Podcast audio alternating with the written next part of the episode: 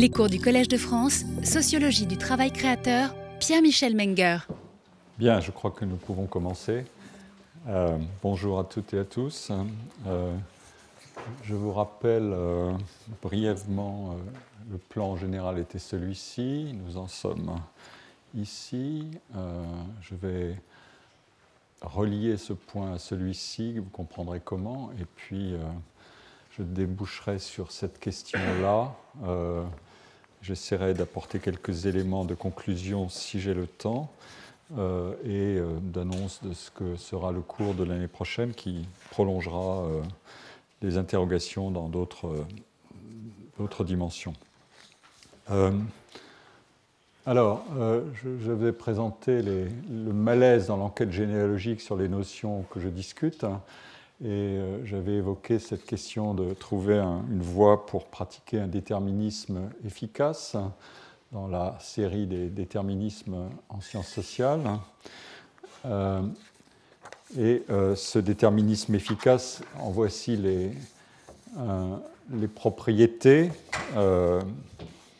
voilà ce qu'il devrait être, c'est-à-dire qu'il peut être macroscopique à un plan et, plus indéterministe à un autre, hein, puisqu'on ne peut pas spécifier tout avec la même rigueur à tous les niveaux. Donc euh, j'en suis là et euh, euh, j'ai commencé à explorer la, question de ce problème du comble d'individualisation en évoquant y compris les phénomènes de démocratisation du génie, comme l'appelait un des auteurs que j'ai cité. Et puis je vais en venir maintenant à cette affaire de qu'est-ce que veut dire au juste euh, cette histoire de le créateur causa sui, c'est-à-dire le comble de l'individu, c'est qu'il s'auto-engendre en quelque sorte. Et qu'est-ce que ça veut dire?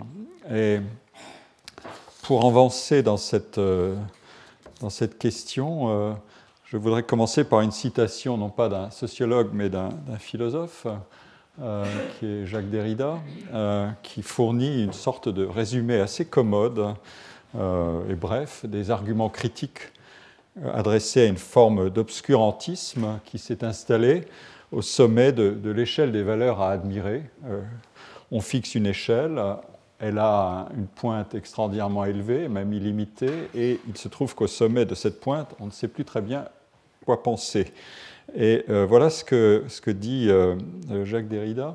Euh, dans un livre euh, qui s'appelle Genèse, euh, généalogie, genre et génie. Genre, c'est parce que le livre est notamment consacré à un génie féminin. Le mot génie est masculin, mais lui veut le tordre suffisamment pour y faire entrer le cas qu'il traite, celui de l'écrivain Hélène Sixus, l'écrivaine Hélène Sixus, et il s'en prend notamment à la masculinisation excessive du terme de génie. mais au début du livre, euh, voilà l'argument qu'il fournit euh, et qui est une somme euh, de ce qu'on peut critiquer dans, ce vocabulaire. Mais vous verrez qu'à la fin, il y a une surprise. alors je lis, mais vous pouvez le lire aussi bien sûr, ce nom génie, on le, on le sait trop, il gêne.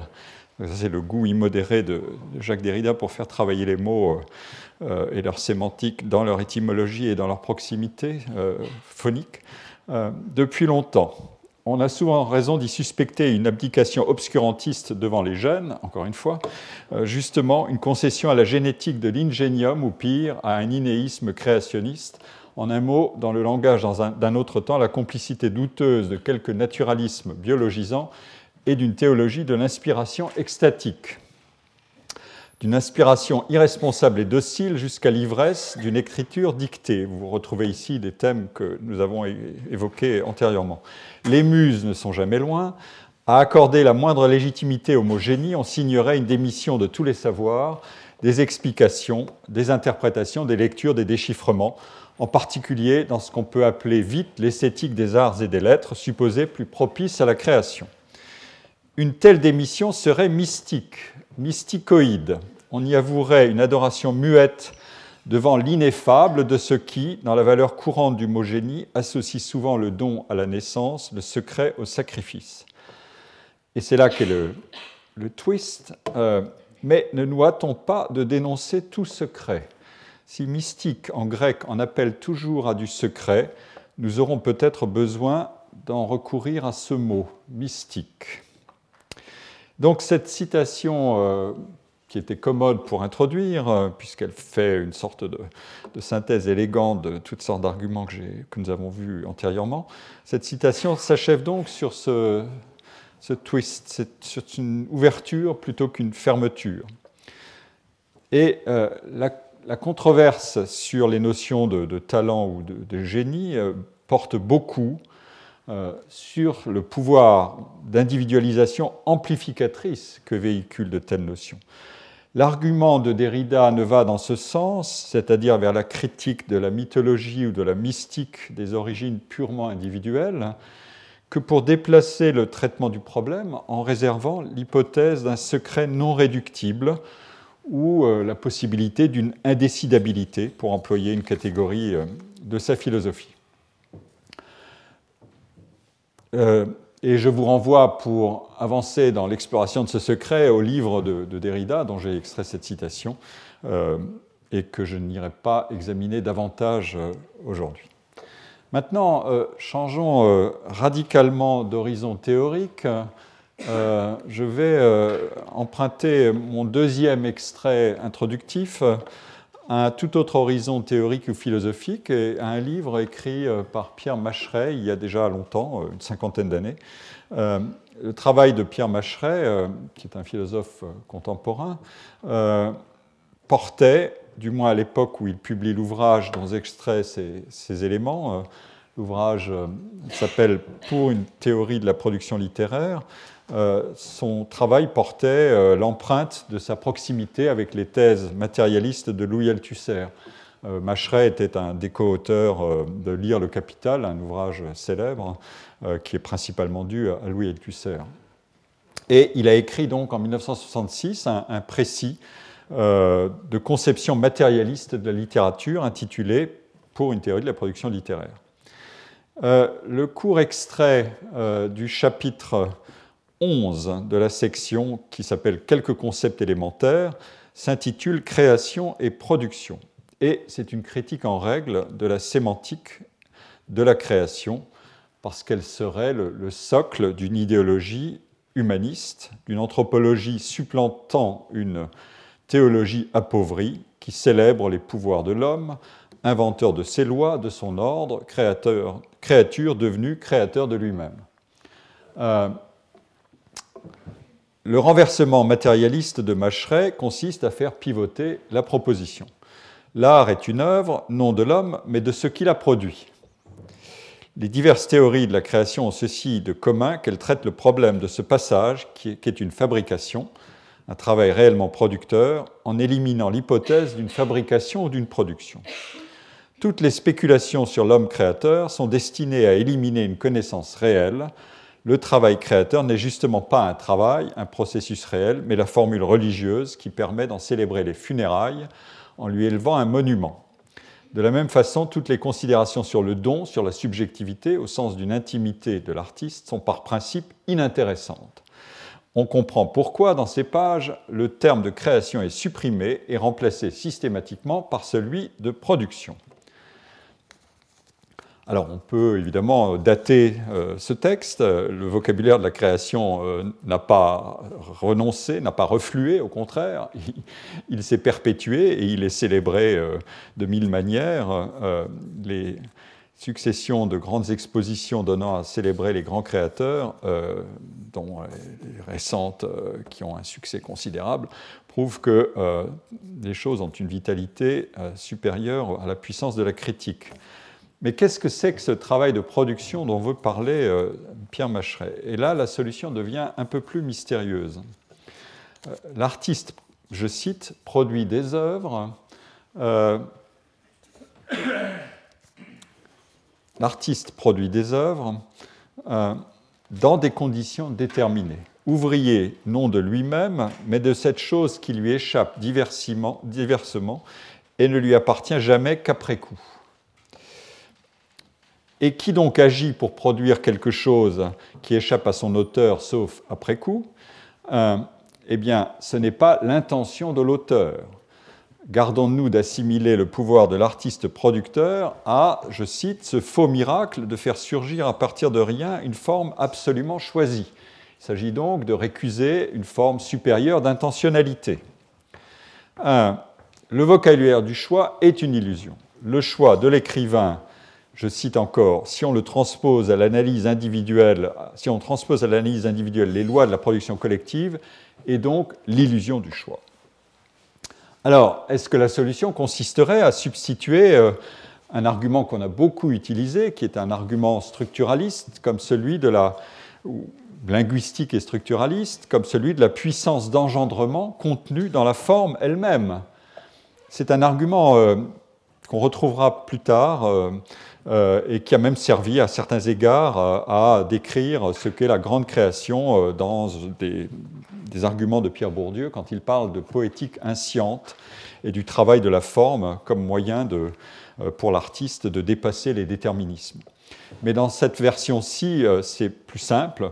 Euh, cet argument, il dit, et il est énoncé comme ça par Pierre Macheret, on dira que c'est donc, que donc c'est le récit dans la création littéraire en tant que tel qui est déterminant. Il produit lui-même son déroulement par l'effet d'une causalité propre. À lui revient la fonction de dire l'inédit et de le rendre lisible en l'organisant.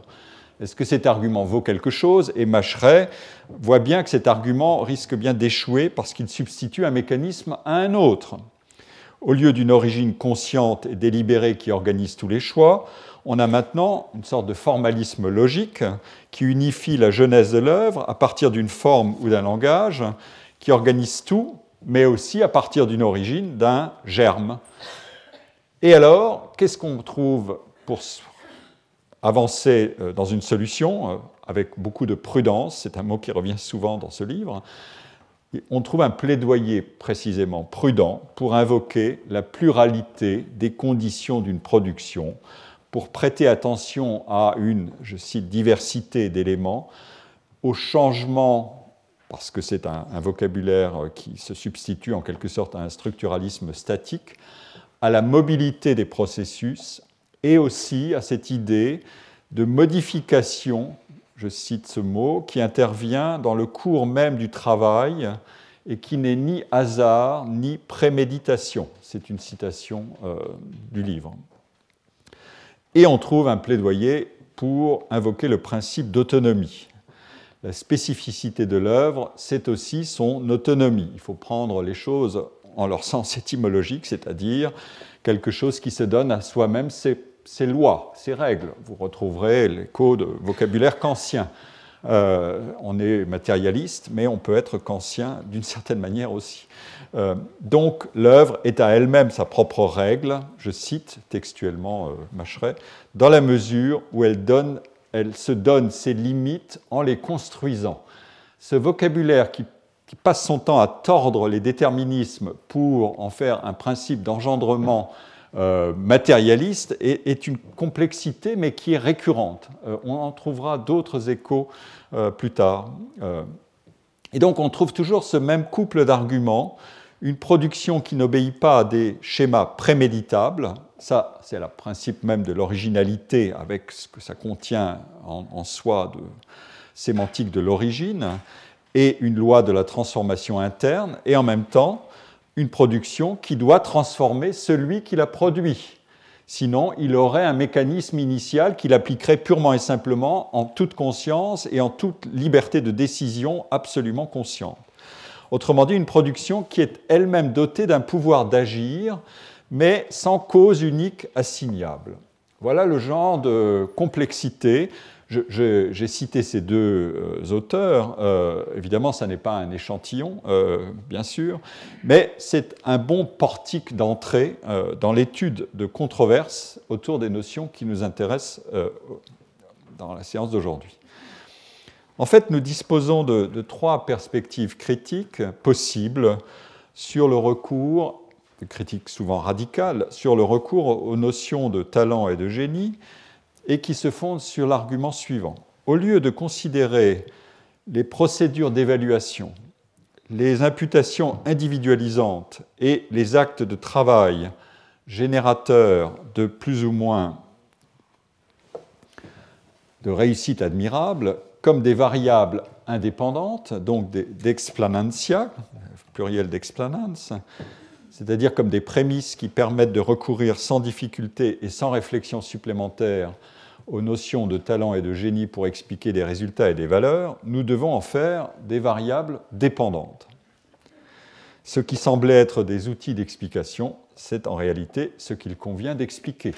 Il convient donc d'expliquer ce que c'est qu'une évaluation, ce que c'est qu'un processus d'individualisation et ce que c'est que ce type de travail. Évidemment, l'enquête à mener euh, sur ces trois terrains d'exploration ne peut pas séparer strictement ces dimensions, mais nous pouvons essayer de procéder de manière progressive. Et là encore, euh, le domaine des arts auquel je m'attarde, peut-être plus encore que celui des sciences, euh, offre toujours un bon point de départ parce qu'il maximise le relief des problèmes à explorer. Alors d'abord, euh, prenons l'affaire de l'évaluation. Euh, vous avez donc là les, trois, euh, les trois, problèmes. Comment fait-on pour évaluer des œuvres sous le régime de l'originalité? Individualisation, de quoi l'individualisation radicale du travail est-elle l'indice ou le produit? Et y a-t-il des manières de désindividualiser le travail dit créateur? C'est une des modalités de la critique radicale euh, de l'excès d'individualisme et quelles sont les caractéristiques spécifiques du travail de création-production. Voilà le programme. Alors, je m'attaque donc à la première dimension, celle de l'évaluation. Après tout, tout ça est immergé dans un bain euh, complet d'évaluation.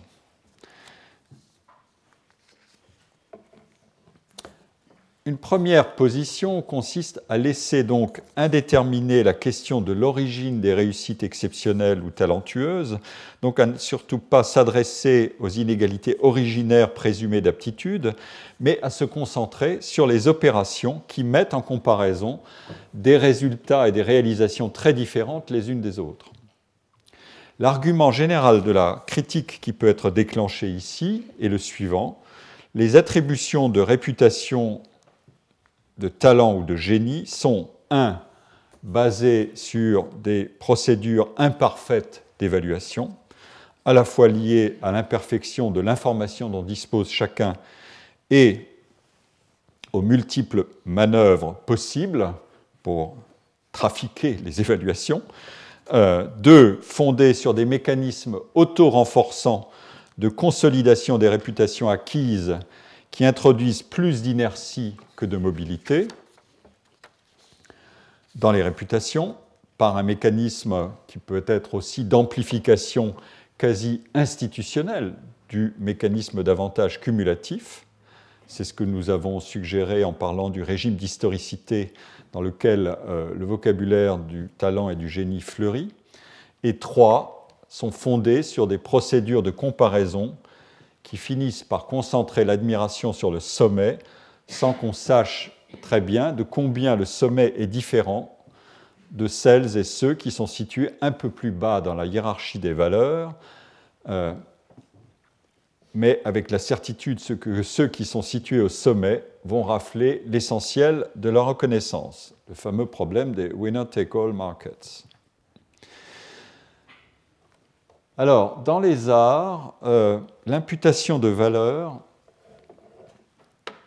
et de talent opère à travers des, cotations de qualité et les transforme en classements plus ou moins finement hiérarchisés, des échelles de notoriété, des multiples espèces de prix et de consécration, des hit parades, des listes de best-sellers ou de recommandations dans les réseaux de pairs, des notations de qualité et d'originalité, on en trouve. Euh, dans des concours ou dans des euh, publications euh, plus ou moins savantes, mais aussi dans des classements beaucoup plus grossiers, artistes de premier plan ou de second plan, œuvres majeures ou œuvres mineures, livres de bonne facture ou sans intérêt, films de qualité A ou B ou Z, vous avez le choix. en fait, ce qui est paradoxal, c'est que nous avons affaire à des biens et des prestations qui sont très fortement différenciés, euh, qui sont inventés et mis en circulation sous la loi de l'originalité. Et donc les œuvres doivent différer par leur degré d'originalité, ce qui les rend théoriquement difficilement substituable, c'est même ça la définition juridique, sinon il y a plagiat, et donc malaisément comparable. Donc le problème est sérieux. Qu'est-ce que valent au juste ces procédures d'évaluation? La réputation est fondée sur la perception qu'ont les acteurs des, mondes de l'art euh, et les consommateurs des différences qualitatives entre les œuvres et entre les artistes, et sur les choix qu'ils font en fonction de leurs préférences. Alors, comment sont formées ces perceptions? L'argument qui va invoquer des différences intrinsèques de qualité entre les artistes comme source ultime de tous les écarts de réputation doit postuler, s'il est solide, d'une part, que le jugement de chacun, professionnel de l'évaluation ou consommateur profane, est construit à partir d'une information complète sur l'ensemble des artistes et des œuvres qui sont en compétition pour retenir l'attention, surtout si les effets des classements et des jugements sont considérables et créent éventuellement euh, des classements euh, qui peuvent durer sur la totalité de euh, notre durée humaine intergénérationnelle, donc jusqu'à la fin des temps qui arrivera. sans cette information, les comparaisons de qualité seraient imparfaites. On procéderait de manière très arbitraire et ne pourrait pas identifier correctement des différences intrinsèques de qualité. D'autre part, l'autre argument classique, c'est que ces informations doivent être acquises et traitées et les jugements doivent être émis de façon indépendante par chacun pour que soient écartés des risques d'influence et des jeux stratégiques sur les évaluations. Ces deux euh, types de conditions euh, sont celles, sont ceux qui prévaudraient si l'on était situé dans un monde dans lequel les euh, producteurs, pour parler comme euh, le philosophe que j'ai cité tout à l'heure, pourraient faire coïncider la différenciation illimitée de leurs travaux avec une attention illimitée à leur qualité respective. Ce qui arriverait si chacun était doté d'une information complète sur la totalité de ce qui est produit et pourrait juger. Ce sont des, arguments qui sont souvent à l'origine de revendications d'ailleurs de la part des, artistes.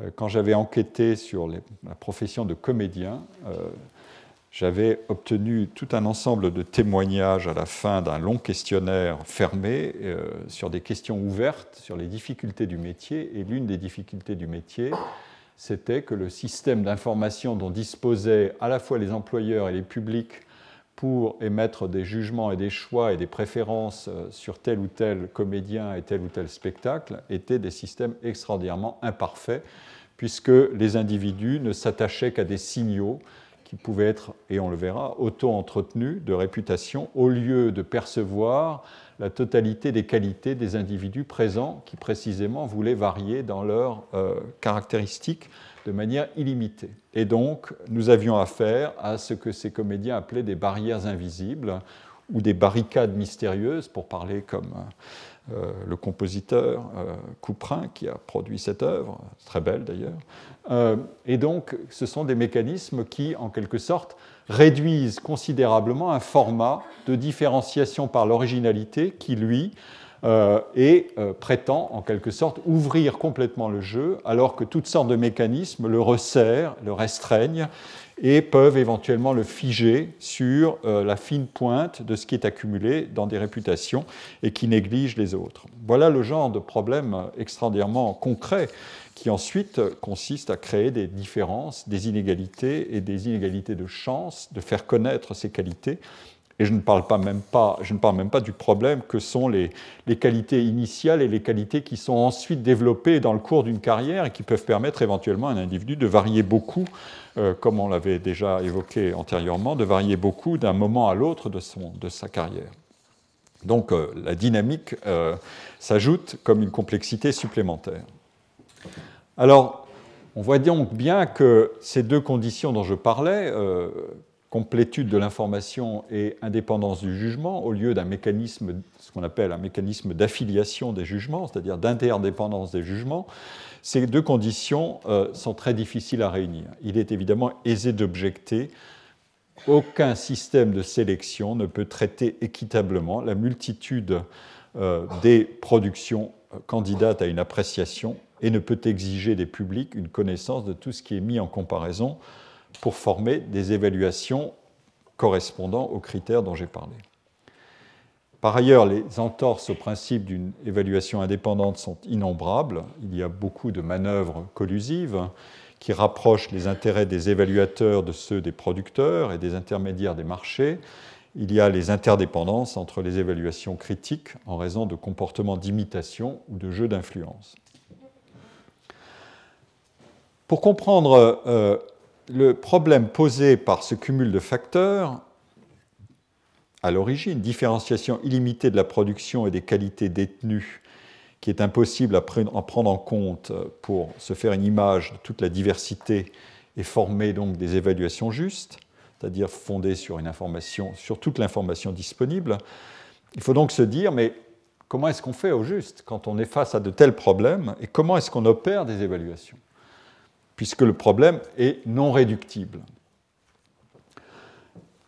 L'originalité euh, esthétique et, la valeur artistique, à la différence d'une performance euh, sportive chronométrée ou euh, de la résolution d'un problème, je ne parle pas du coefficient d'élégance dans la résolution d'un problème qui peut ajouter une dimension esthétique d'un autre ordre, mais en tout cas, l'originalité esthétique et la valeur artistique, par comparaison avec ces autres situation de performance ne se mesure pas autrement qu'en termes relatifs.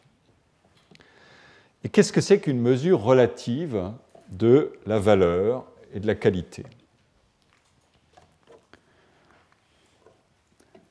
À travers des choix, des paris, des jugements, des carrières se construisent qui se fondent sur des sélections comparatives répétées des classements et même des tournois, attribution de prix.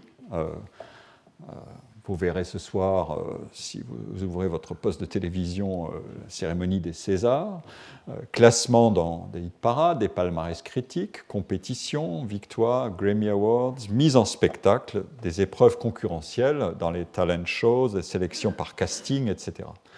Dans tous ces schémas d'évaluation, on recourt sans cesse à des comparaisons sur des espaces limités de comparabilité.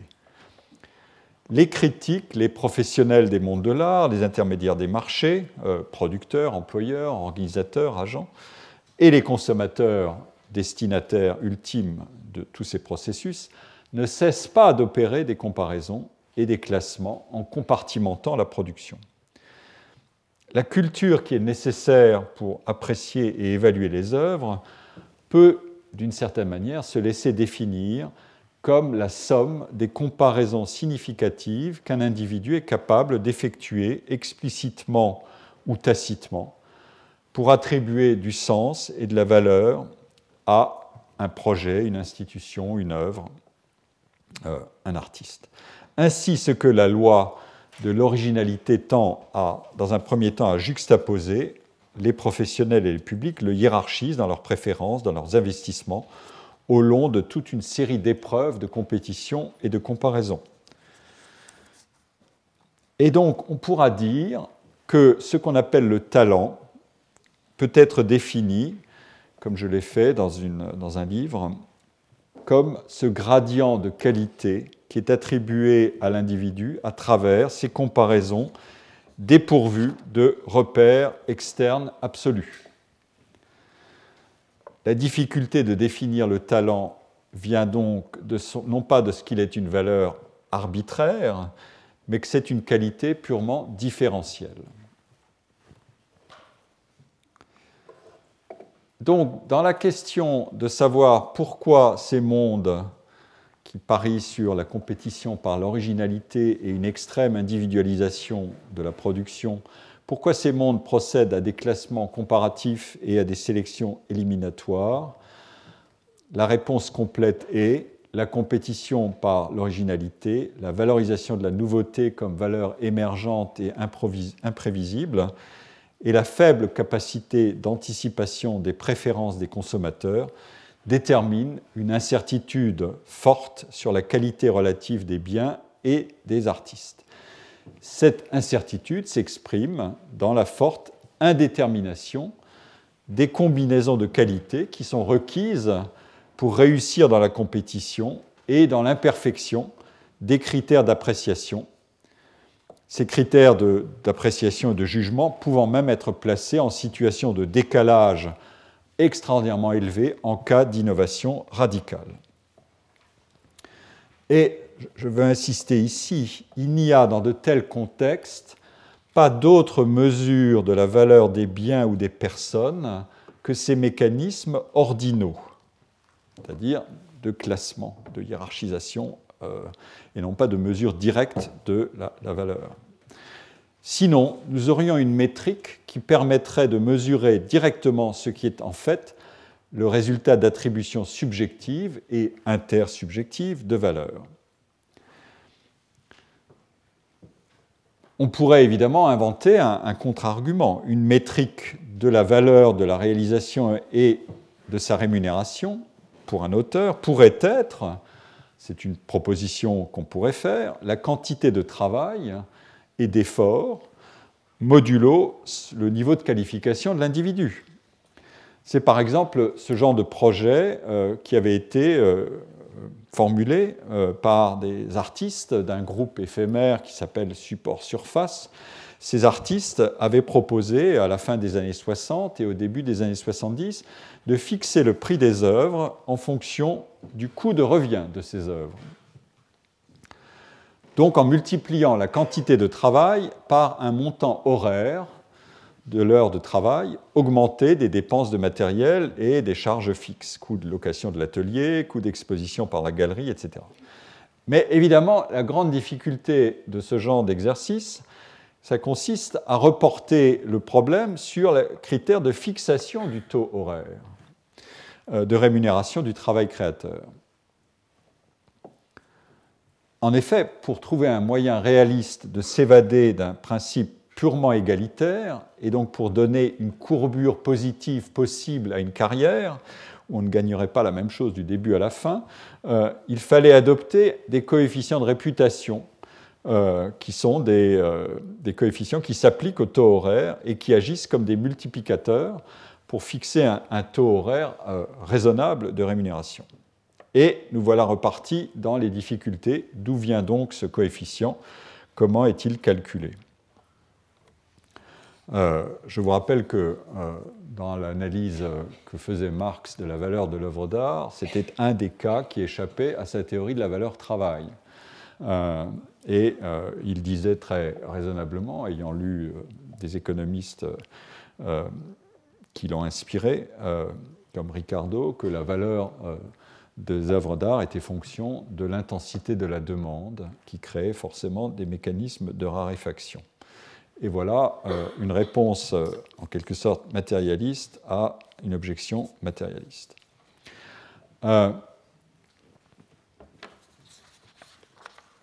donc on peut faire un, bilan comme ceci de, des écarts que nous obtenons dans la critique, des écarts à l'égard d'une conception essentialiste du talent.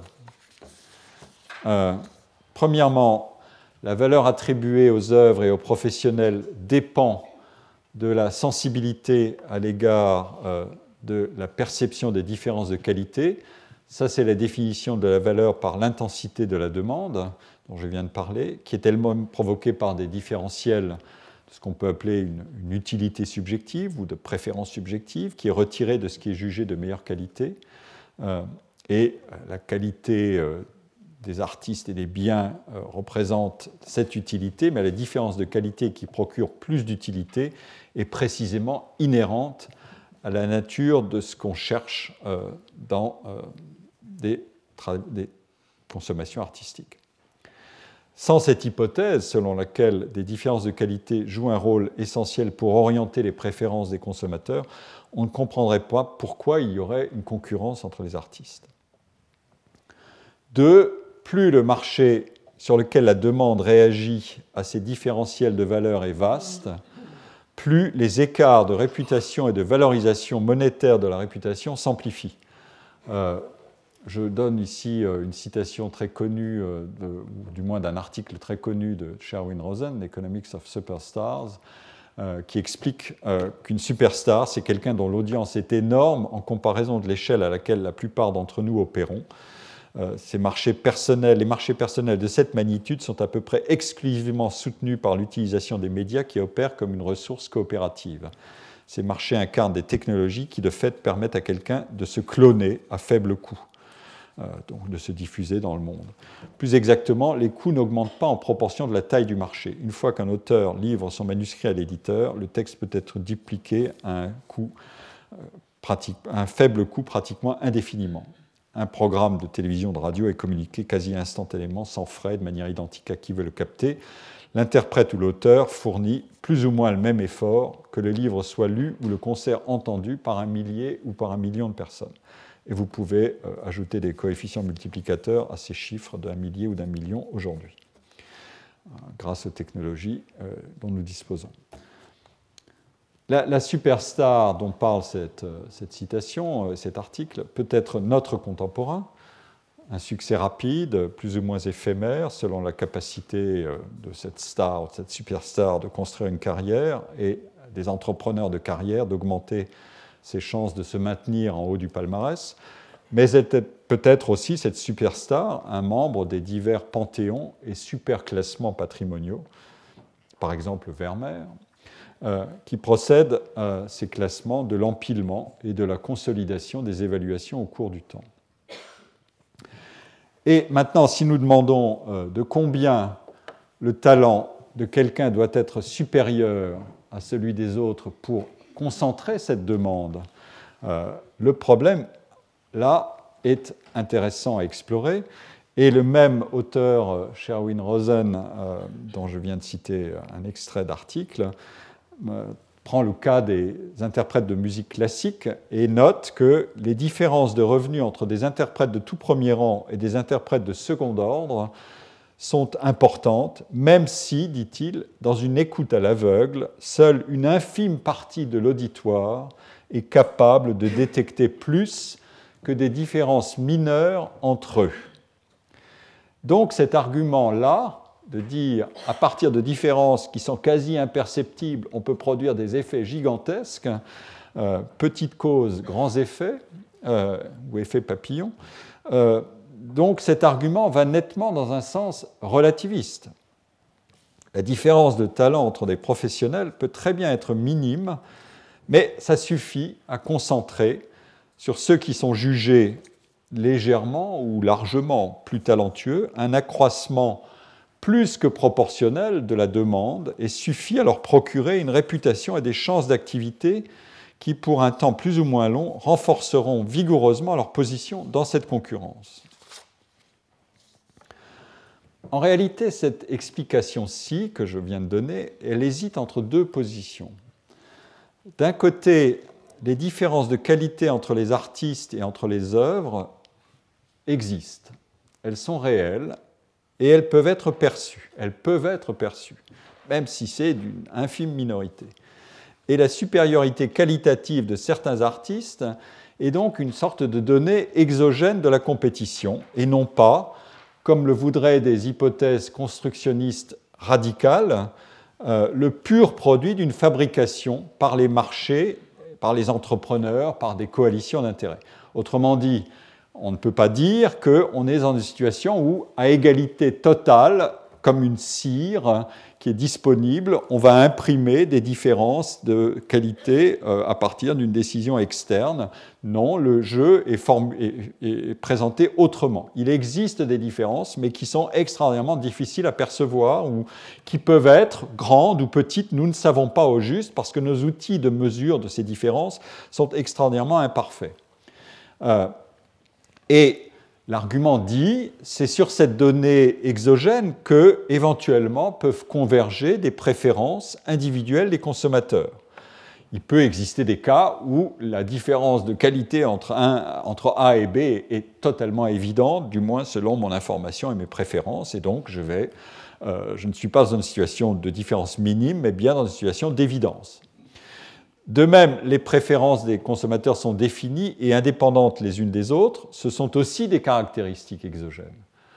Euh, et à partir de là, l'hypothèse est que l'écart de qualité peut être perçu par le consommateur euh, pour que celui-ci soit en mesure de choisir et de tirer une satisfaction supérieure de ce qu'il juge meilleur. Mais l'autre point de l'argument qui va dans le sens euh, qui corrige cette dimension de données exogènes, c'est de dire oui, mais ces écarts peuvent bien être minimes euh, ou même quasiment négligeables surtout dans les périodes où on est face à des œuvres nouvelles, contemporaines, mettons, et qu'on n'a pas les repères pour les juger.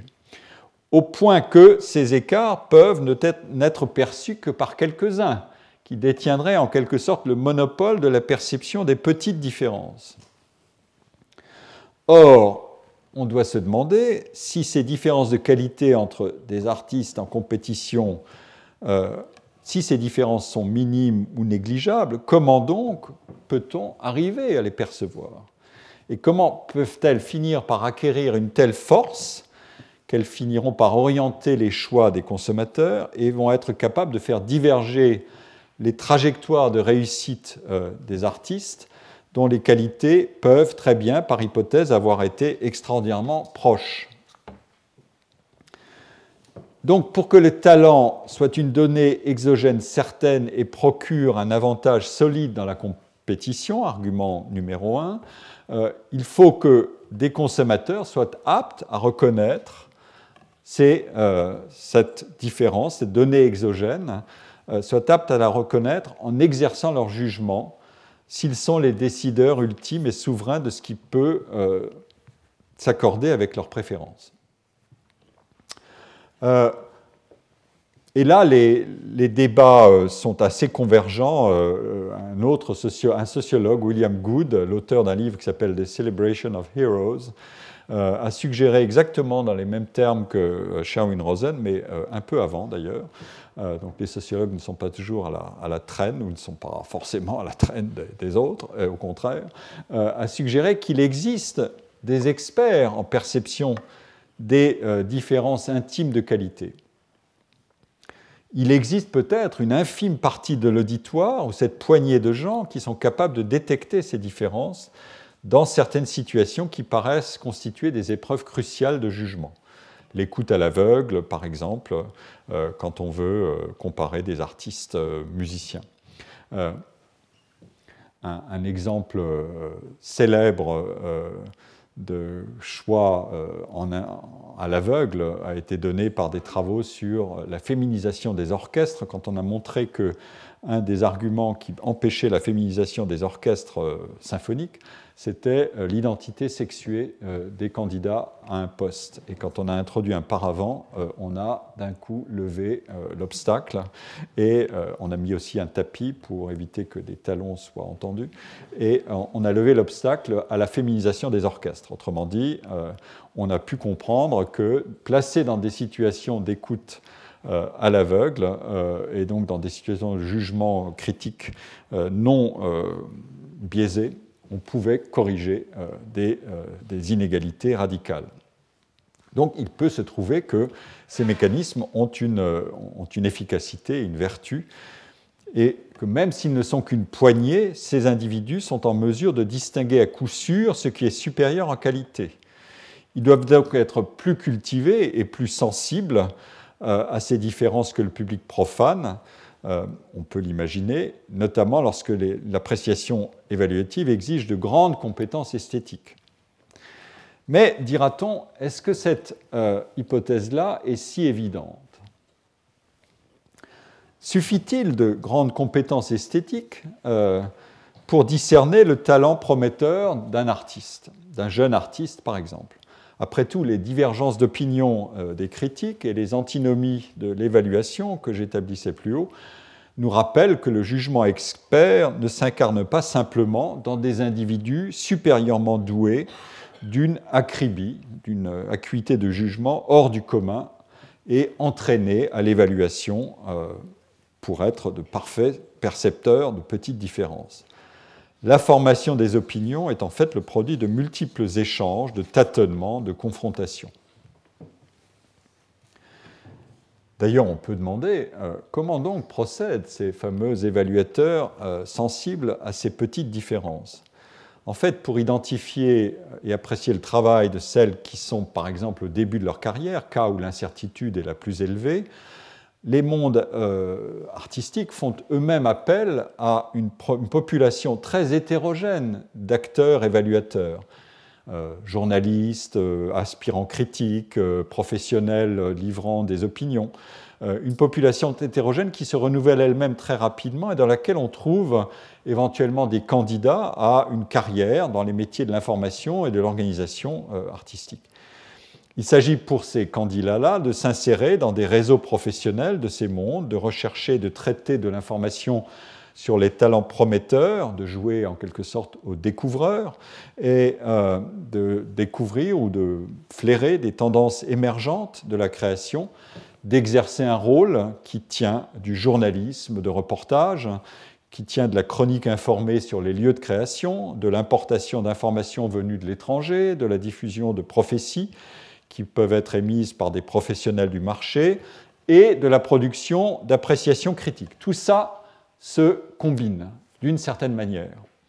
Euh, et le phénomène n'est pas récent. Il y a un magnifique ouvrage euh, de Harrison et Cynthia White, qui est un grand classique de la sociologie, euh, de des démographies professionnelles appliquées euh, au monde des arts, euh, puisqu'il s'agit d'expliquer comment est apparue la révolution impressionniste. Je ne vais pas détailler l'argument, mais dans ce, dans ce livre, la bonne idée de Harrison White, qui est un grand, et de sa femme, qui était historienne d'art, lui est un, sociologue renommé pour être l'un des inventeurs de la fameuse sociologie des réseaux, euh, qui est euh, ce que les économistes nous ont emprunté après coup, deuxième euh, cas intéressant, eh bien, Harrison White a tout simplement émis l'hypothèse qu'au lieu d'avoir affaire à des peintres, nous avions affaire à un triangle qui était peintre, marchand, critique. Et que la critique jouait évidemment un rôle considérable, non pas simplement pour elle-même, mais en interaction. Et ce que je décrivais à l'instant de cette population émergente de euh, candidats à des carrières dans l'exercice de l'évaluation ne fait que refléter cette quantité très élevée d'interactions euh, qui sont euh, nécessaires pour brasser de l'information et pour la faire décanter. Et donc à ce stade où nous nous situons, l'activité, et parmi ces critiques, évidemment, il y a ceux qui aspirent à être les découvreurs, puisque euh, c'est le rendement maximal possible euh, d'un exercice de jugement critique en incertitude, c'est de pouvoir détecter euh, des artistes qui sont encore inconnus et de les propulser ou de les voir monter au sommet, au firmament, et d'être associés évidemment à leur gloire, puisqu'ils en ont été les découvreurs ou les premiers chroniqueurs. Donc à ce stade, l'activité de ces professionnels et de ces apprentis professionnels de l'information et de l'évaluation, elle a peu à voir avec une expertise constituée. Elle est exercée par une grande diversité d'agents qui recherchent et qui font circuler de l'information pour alimenter la compétition avec des enjeux esthétiques, mais aussi des enjeux professionnels et financiers. Il est donc impossible de définir la valeur d'un artiste par euh, la valeur actualisée, comme on dirait, euh, des revenus monétaires et symboliques que pourra produire son travail. On est dans l'incertitude. La meilleure approximation de l'estimation euh, d'une valeur hautement incertaine, c'est la somme des informations qui s'échangent entre les acteurs de ces milieux, de ces marchés, de ces institutions, sur le travail et sur la personnalité de cet artiste. Cette information a une faible teneur en valeur en évaluation experte, même pour les artistes prometteurs, tout simplement parce que les catégories de l'évaluation doivent être en partie remodelées au contact de ce qui pourrait se révéler être une innovation significative, mais qui n'est pas certaine d'être significative, et dont la portée est donc encore inconnue. Et donc, sans surprise, à ce stade, le discours appréciatif et évaluateur amalgame de l'information journalistique, des éloges vendeurs, ce qu'on appelle les blurbs, euh, qui, mettent le jugement critique au service de la promotion publicitaire, et des tentatives d'analyse esthétique dont la portée ne pourra être vérifiée qu'à plus long terme.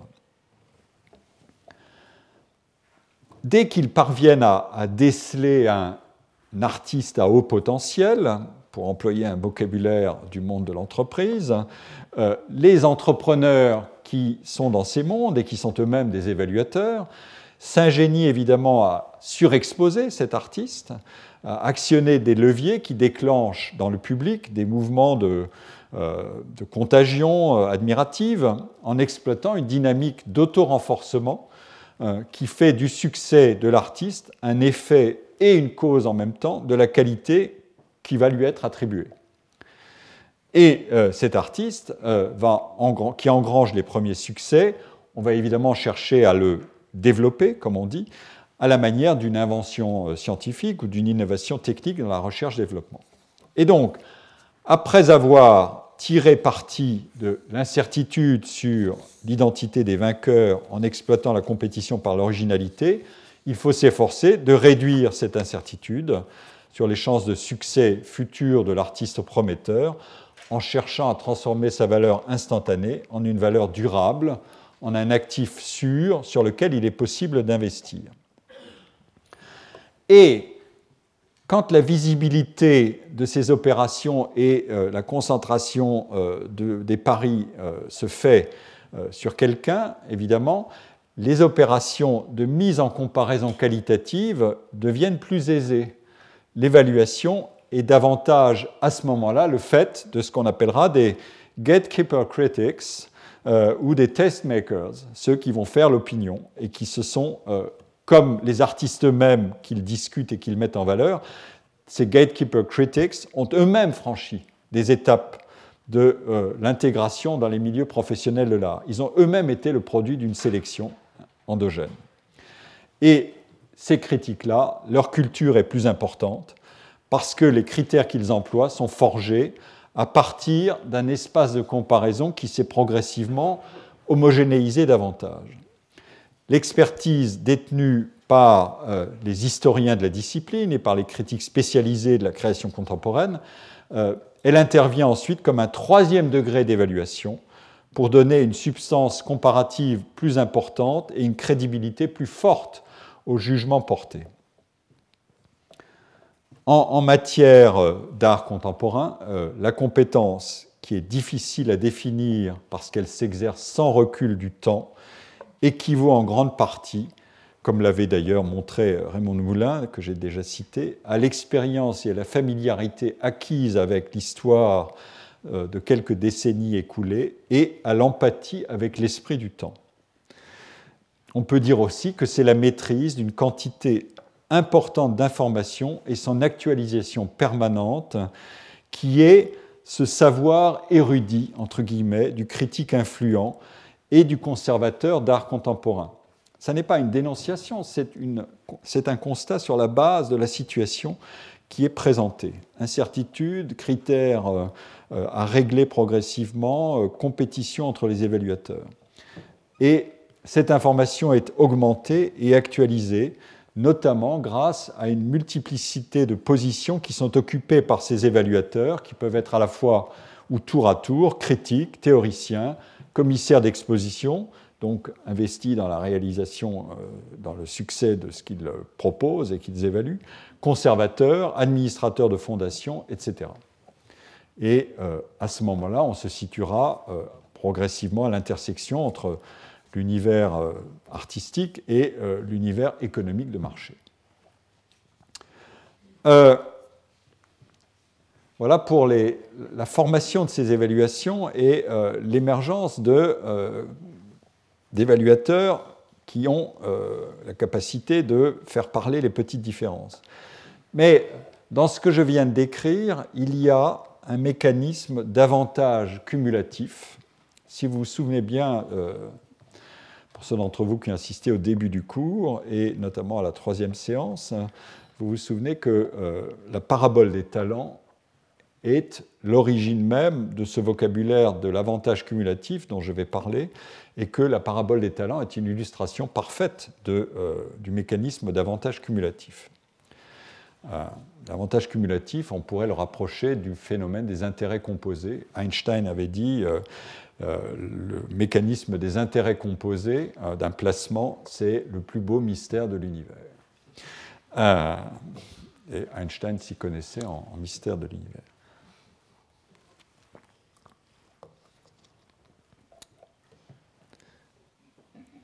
Qu'est-ce qu'on veut dire par avantage cumulatif? C'est une dynamique d'amplification.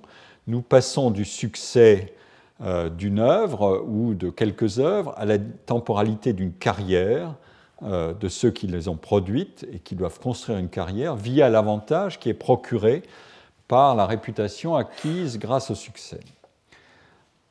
Quand on saisit les choses en coupe instantanée, à un moment T, la hiérarchie des artistes, des réputations des artistes, paraît exprimer ce qu'on espère être des différences substantielles de qualité, petites ou grandes, telles qu'elles ont été révélées par des comparaisons et des compétitions. Je ne reviens pas sur ce point que j'ai traité, même s'il y a beaucoup d'incertitudes dans le mécanisme. Mais si on ne croyait pas qu'il y a des différences, on vivrait dans un monde invivable d'une certaine manière. On serait ballotté et soumis à toutes les influences possibles. Il faut consolider quelque chose. Mais on peut dire aussi, euh, comme ça a été souligné par euh, des auteurs euh, que j'aime citer, comme James Rosenbaum, les comparaisons classantes, qui sont ce mécanisme, ne se contentent pas de révéler des qualités inégalement distribuées et de sélectionner des individus sur cette base. Ces compétitions font aussi diverger les carrières des concurrents dont, les aptitudes pouvaient être très proches, voire équivalentes, et euh, nous allons obtenir des écarts qui sont beaucoup plus grands après un temps euh, donné que à l'origine du processus. Parce que le signal émis par le gain d'une épreuve compétitive est un levier d'un processus d'accumulation. L'imperfection de l'information euh, sur les qualités individuelles dont je parlais tout à l'heure requiert des compétitions répétées, des épreuves répétées. Mais le système n'est pas sans mémoire. Les réalisations passées et leurs évaluations influent sur les chances de succès des réalisations futures.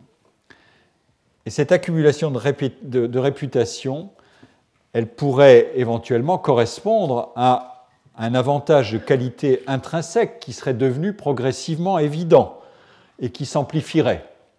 Ça, c'est l'hypothèse 1. Mais on peut aussi adopter l'autre hypothèse et dire la réputation de, cette, de, ce vainqueur, de cet artiste qui est devenu célèbre, elle peut agir pour biaiser positivement la perception de ses qualités relatives. Euh, autrement dit, on passe euh, euh, de la réputation ou du, du, signal de qualité, on inverse la causalité entre la réputation et, la qualité. Euh, la qualité est source de réputation ou la réputation devient euh, signal de qualité. dans ce cas-là, la concentration des gains et des réputations sur un tout petit nombre d'individus peut correspondre à des écarts de réussite qui sont sans commune mesure avec euh, ce qu'on appelle des écarts d'aptitude dénommés talents. Le, mécanisme de l'avantage cumulatif mérite d'être examiné d'un tout petit peu près pour qu'on comprenne ce qui se passe. Euh, d'abord, je rappelle que euh, ce, cet argument, ce modèle de l'avantage cumulatif, si directement inspiré de la parabole des talents, c'est même là que l'a trouvé celui qui a inventé ce modèle, c'est Robert Merton, euh, qui a exploré les différences de réussite dans les sciences. Et euh, l'argument est connu sous un autre nom qui s'appelle l'effet Mathieu. Aux riches, on donnera encore plus, et aux pauvres, on enlèvera tout ce qu'ils ont. C'est brutalement que ça. Euh, et Merton va appliquer ce raisonnement au monde des sciences. Il part de l'hypothèse qu'une inégalité considérable de réussite et de réputation dans une carrière scientifique telle qu'elle est mesurée par toutes sortes d'indicateurs, euh, le nombre de citations des travaux, le facteur d'impact des revues dans lesquelles publie quelqu'un, le revenu, euh, euh, l'estime que les collègues vous fournissent, ou bien même les rémunérations que vous obtenez dans des positions enviables, là où la compétition entre les universités pousse à un marché des positions et des rémunérations. Mais on peut parler aussi du prestige et de la reconnaissance sociale. Tout ça, euh, euh, toute cette inégalité peut parfaitement résulter d'une différence qui serait initialement négligeable dans la qualité intrinsèque des individus. C'est une hypothèse qu'on peut émettre et il faut essayer de la tester. Pourquoi est-ce que ça peut arriver? Euh, les, ressources, du monde scientifique, les crédits, les honneurs, les postes, les bourses, sont des ressources limitées. C'est une contrainte de rareté. Elles sont allouées à travers des épreuves de compétition qui permettent de mesurer le talent en termes relatifs, puisque celui-ci est difficile à observer directement. Et elles récompensent une performance passée tout en incitant à une productivité future. C'est le principe incitatif de ces mécanismes. Et donc les pairs dans la communauté scientifique ont une capacité limitée à évaluer, c'est l'argument que j'employais tout à l'heure, la masse considérable de travaux scientifiques qui sont en cours et à estimer la productivité espérée euh, des chercheurs qui les produisent. Leurs décisions sont essentiellement myopes. Ils accordent leur attention, leur crédit, leur estime et les citations qui vont avec, euh, et ils accordent les ressources à distribuer principalement ou plus que proportionnellement aux chercheurs qui ont déjà acquis une réputation en raison de la valeur de signal que contient celle-ci. C'est l'argument de Merton. Leurs anticipations sont donc beaucoup des extrapolations. À partir de ce qu'ont été les performances observées, il s'agit de prédire ce qui a des chances d'être produit et de stimuler la productivité des scientifiques qui sont choisis sur cette base. Alors cet argument, il a deux spécifications possibles une lecture par ce que je viens de dire, c'est-à-dire l'allocation disproportionnée de l'attention sur certains, qui ne fait que renforcer la réputation. Mais il a une autre spécification possible, qui est une lecture par la modification du système de travail de ceux qui commencent à bénéficier de euh, cette allocation de réputation, et euh, donc une lecture par la modification des chances de succès dans le travail lui-même de ceux qui sont bénéficiaires, celles et ceux qui sont bénéficiaires de cet avantage. Ça, c'est un argument très différent. C'est-à-dire que si vous bénéficiez très tôt d'un avantage, vous allez travailler autrement. Et vous allez créer, en quelque sorte, peut-être une prophétie autoréalisatrice, c'est-à-dire que vous allez développer euh, votre système de travail dans des conditions qui seront très supérieures à celles de celui qui ne bénéficie pas de cet avantage et qui était pourtant peut-être éventuellement assez proche de vous, mais vous allez finir par créer un vrai écart euh, qui sera mesurable de bien des manières. Je vais laisser pour l'instant euh, ce, deuxième aspect de côté. parce qu'il nous introduit à autre chose que je retrouverai quand je discuterai dans la dernière séance le problème de l'entreprise et des organisations puisque nous sommes ici aussi dans des univers d'organisation, et j'y mentionnerai le fameux problème de ce que j'appelle les appariements sélectifs, c'est-à-dire les gens qui sont appariés ou reliés par des, niveaux de qualité, qui peut être un mécanisme en lui-même extraordinairement puissant d'amplification des écarts. Donc je vais, me limiter pour l'instant au premier aspect qui a un parfum fortement relativiste, vous l'avez compris. Euh, la valeur attribuée à quelqu'un concentre sur elle ou lui plus d'attention. Je viens de le dire, c'est la monnaie ou le crédit des citations dans le travail scientifique euh, qui peut être exploité comme un avantage cumulatif.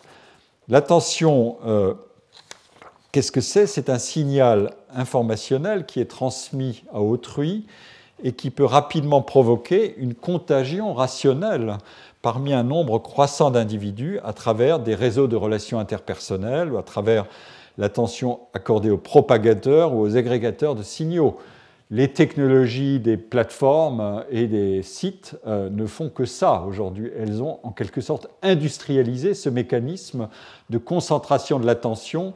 Euh, les page rankings de Google, etc., ne sont qu'une formidable euh, extrapolation et application industrielle à, très grande échelle, mais dans le très, très grand mystère de ce que sont ces fameux algorithmes c'est peut-être le nouveau mystère de l'humanité, euh, c'est qu'est-ce que c'est que l'algorithme de, de Sergey Brin, euh, le fondateur de Google, le cofondateur de Google. Euh, en tout cas, le résultat, c'est que le statut accordé à celui qui réussit mieux, en, en concentrant l'attention, procure un avantage disproportionné. Roger Gould, qui est un, un sociologue, euh, hélas disparu trop tôt, euh, extrêmement inventif, avait écrit un très joli article qui s'appelle The Origins of Status Hierarchies. Et il avait produit un, modèle théorique et avec un test empirique euh, en 2002. en tout cas, l'article a été publié en 2002 dans l'American Journal of Sociology. Et il écrit ceci, que je, j'ai plaisir à citer pour lui rendre hommage aussi selon la théorie proposée ici, c'est le même problème. Qu'est-ce que c'est que ces, hiérarchies qui surgissent et qui amplifient des écarts qui sont éventuellement faibles?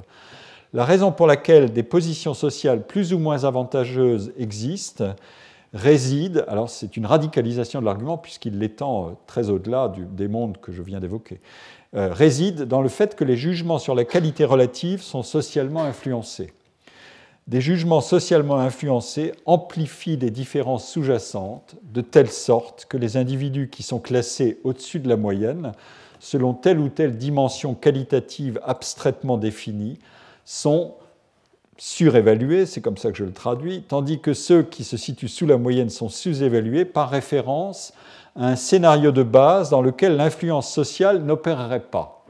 Donc c'est le contrefactuel. Qu'est-ce qui se passerait s'il n'y avait pas d'influence sociale? Ça, c'est le modèle théorique. Euh, l'amplification intervient parce que des interactions observables qui expriment des jugements de qualité sont aussi des signaux adressés à d'autres acteurs qui cherchent des repères pour former leur propre jugement. Donc nous sommes dans un monde d'interaction, nous baignons dans l'interaction. Je vous retrouverai cet argument plus tard d'une autre manière dans une discussion que j'introduirai sur les, écrits d'Henri Poincaré à partir d'une lecture que j'ai faite d'un ouvrage remarquable de Jacques Bouvresse sur Musil. Mais je ne vais pas anticiper trop pour l'instant. Mais c'est la même idée. Gardez-la en mémoire. Ces mécanismes d'interdépendance par l'interaction créent des effets d'affiliation. Et, euh, il y a, évidemment quelque chose qui se met en route. Et donc, euh, euh, Roger Gould écrit, il en résulte que même si les jugements sont en dernier ressort modelés par les qualités sous-jacentes des individus, c'est ici, euh, les bénéfices que procurent ces, jugements sont exagérés à un bout de l'échelle et réduits à l'autre extrémité. je, vous laisse lire la fin que je ne vais pas tout citer. Euh, plutôt si, dans le même temps, les positions avantageuses que les individus occupent à l'extrémité supérieure ne sont, selon cette théorie, en rien créées ou défendues par quiconque. Ça n'est pas une conspiration, si ça valait la peine de le dire, ça n'est pas une sorte de conspiration euh, euh, élitiste. chaque individu contribue à la création de positions structurales simplement en permettant au jugement des autres d'influencer le sien. Voilà une, définition assez radicale de reconstitution de hiérarchie de statut à partir de mécanismes d'interdépendance euh, entre, les, individus. Euh, le modèle de, l'avantage cumulatif permet d'analyser des, inégalités sociales comme le produit d'une dynamique de divergence croissante entre des trajectoires à partir d'une situation initiale qui s'approche de l'égalité des conditions. Donc, l'argument c'est un individu, un groupe, une firme, vous pouvez appliquer ça à beaucoup de choses, dont toutes les caractéristiques paraissent très proches de celles de leurs concurrents, en viennent à disposer de cet avantage minime Ça peut être une aptitude particulière, une opportunité d'investissement, la bonne fortune d'une invention, ou même l'intervention pure et simple du hasard. Euh, on y reviendra. Cet avantage ne les favorise d'abord que légèrement, mais va s'amplifier au point de provoquer une inégalité considérable dans la distribution des bénéfices qu'il permet d'obtenir. Donc, selon ce modèle, même si les trajectoires de deux jeunes professionnels divergent énormément, leur qualité pouvait très bien être presque équivalente ou équivalente au départ. En fait, le raisonnement de Merton, euh, c'est ça, ça, son caractère un peu énigmatique, il laisse indéterminer l'origine de la différence de la performance. C'est un peu le même problème qu'avec Rosen. Cette origine causale peut être éventuellement une différence d'aptitude ou de qualité, quelle que soit la définition de l'aptitude ou de la qualité ou de la somme de qualité supérieure euh, qui sont détenues par le compétiteur qui est le plus brillant ou qui va réussir plus vite. Mais ça peut être aussi un facteur purement aléatoire. Pourquoi est-ce que Merton, euh, euh, qui est pourtant attentif à des différences de qualité, Merton écrira quelque part qu'un un savant euh, très réputé et très productif peut à la fois être l'origine d'un, enfin peut être le résultat d'un phénomène comme celui qu'il décrit, et en même temps pouvoir produire l'équivalent de plusieurs chercheurs ou plusieurs dizaines de chercheurs qui travaillent dans son entourage. Ça a même été testé, on a même fait un test pour savoir ce qui arrivait quand on enlevait une star d'une équipe, qu'est-ce que produisait l'équipe une fois que la star était partie. Euh, ce sont des travaux de Pierre Azoulay qui est au MIT. Euh, Merton, pourquoi est-ce qu'il procède ainsi? Parce que quand il ramène la différence initiale à presque rien, ou même à rien du tout, il cherche tout simplement à écarter un argument qui réduirait à une simple tautologie l'analyse du mécanisme de l'avantage cumulatif. Si je disais que la compétition est d'emblée fortement inégale, parce que les différences de qualité entre les individus mis en compétition ou en concurrence pour construire des carrières dans des univers où la compétition est très importante, et c'est même un régulateur. Euh, dans la science, c'est le cas, euh, pourvu qu'elle soit fair, qu'elle soit équitable. Euh, c'était l'un des grands sujets du dernier cours de Pierre Bourdieu ici au Collège de France. Donc, si ces différences étaient facilement observables et importantes et prédictives de réalisation future, alors le succès obéirait à un mécanisme causal extrêmement simple, en quelque sorte, ceux qui sont déjà meilleurs au départ ne feront que récolter les bénéfices de leur, euh, de leur qualité, moyennant un effort, plutôt que pas. Quand Merton postule que l'écart peut être en fait d'une origine aléatoire, euh, on veut déplacer le regard, non pas vers l'origine individuelle de ces écarts, mais vers la dynamique sociale de la disproportion. C'est ça qui est euh, l'enjeu. Et euh, Merton écrit Des scientifiques éminents reçoivent pour leur contribution à la science un crédit très disproportionné au regard de ce qu'obtiennent des scientifiques moins connus pour des contributions comparables. Bon. Euh, et il cite au passage deux cas euh, où ces écarts de rétribution en prestige sont faciles à observer. Des articles écrits en collaboration et des découvertes simultanées. Dans le cas des, articles écrits en collaboration, deux chercheurs ou plusieurs chercheurs ont travaillé ensemble, mais ils reçoivent euh, une attention et des profits inégaux. Pourtant, ils sont les auteurs de l'article. Et pourtant, l'attention qui leur est accordée est inégale. Celui dont le nom est déjà connu en tire beaucoup plus de visibilité alors qu'ils ont partagé le travail. On peut dire qu'il peut éventuellement aider, et c'est le mécanisme du mentoring et euh, du soutien à des plus jeunes, il les a mis en piste et à eux de jouer leur partie ensuite. Euh, ça, ça peut être évidemment la version positive de la chose. La version moins positive, c'est que des co-auteurs, et aujourd'hui le co-autorat est un sport extraordinairement pratiqué, euh, je vais y revenir tout à l'heure, qui, qui a beaucoup augmenté, notamment sous l'effet d'une injonction à la productivité dans la recherche, le co-autorat peut très bien donner lieu à des mécanismes comme celui que décrit Merton, c'est-à-dire des auteurs, un auteur a un portefeuille de collaborateurs. Je connais des collègues qui travaillent exactement comme ça.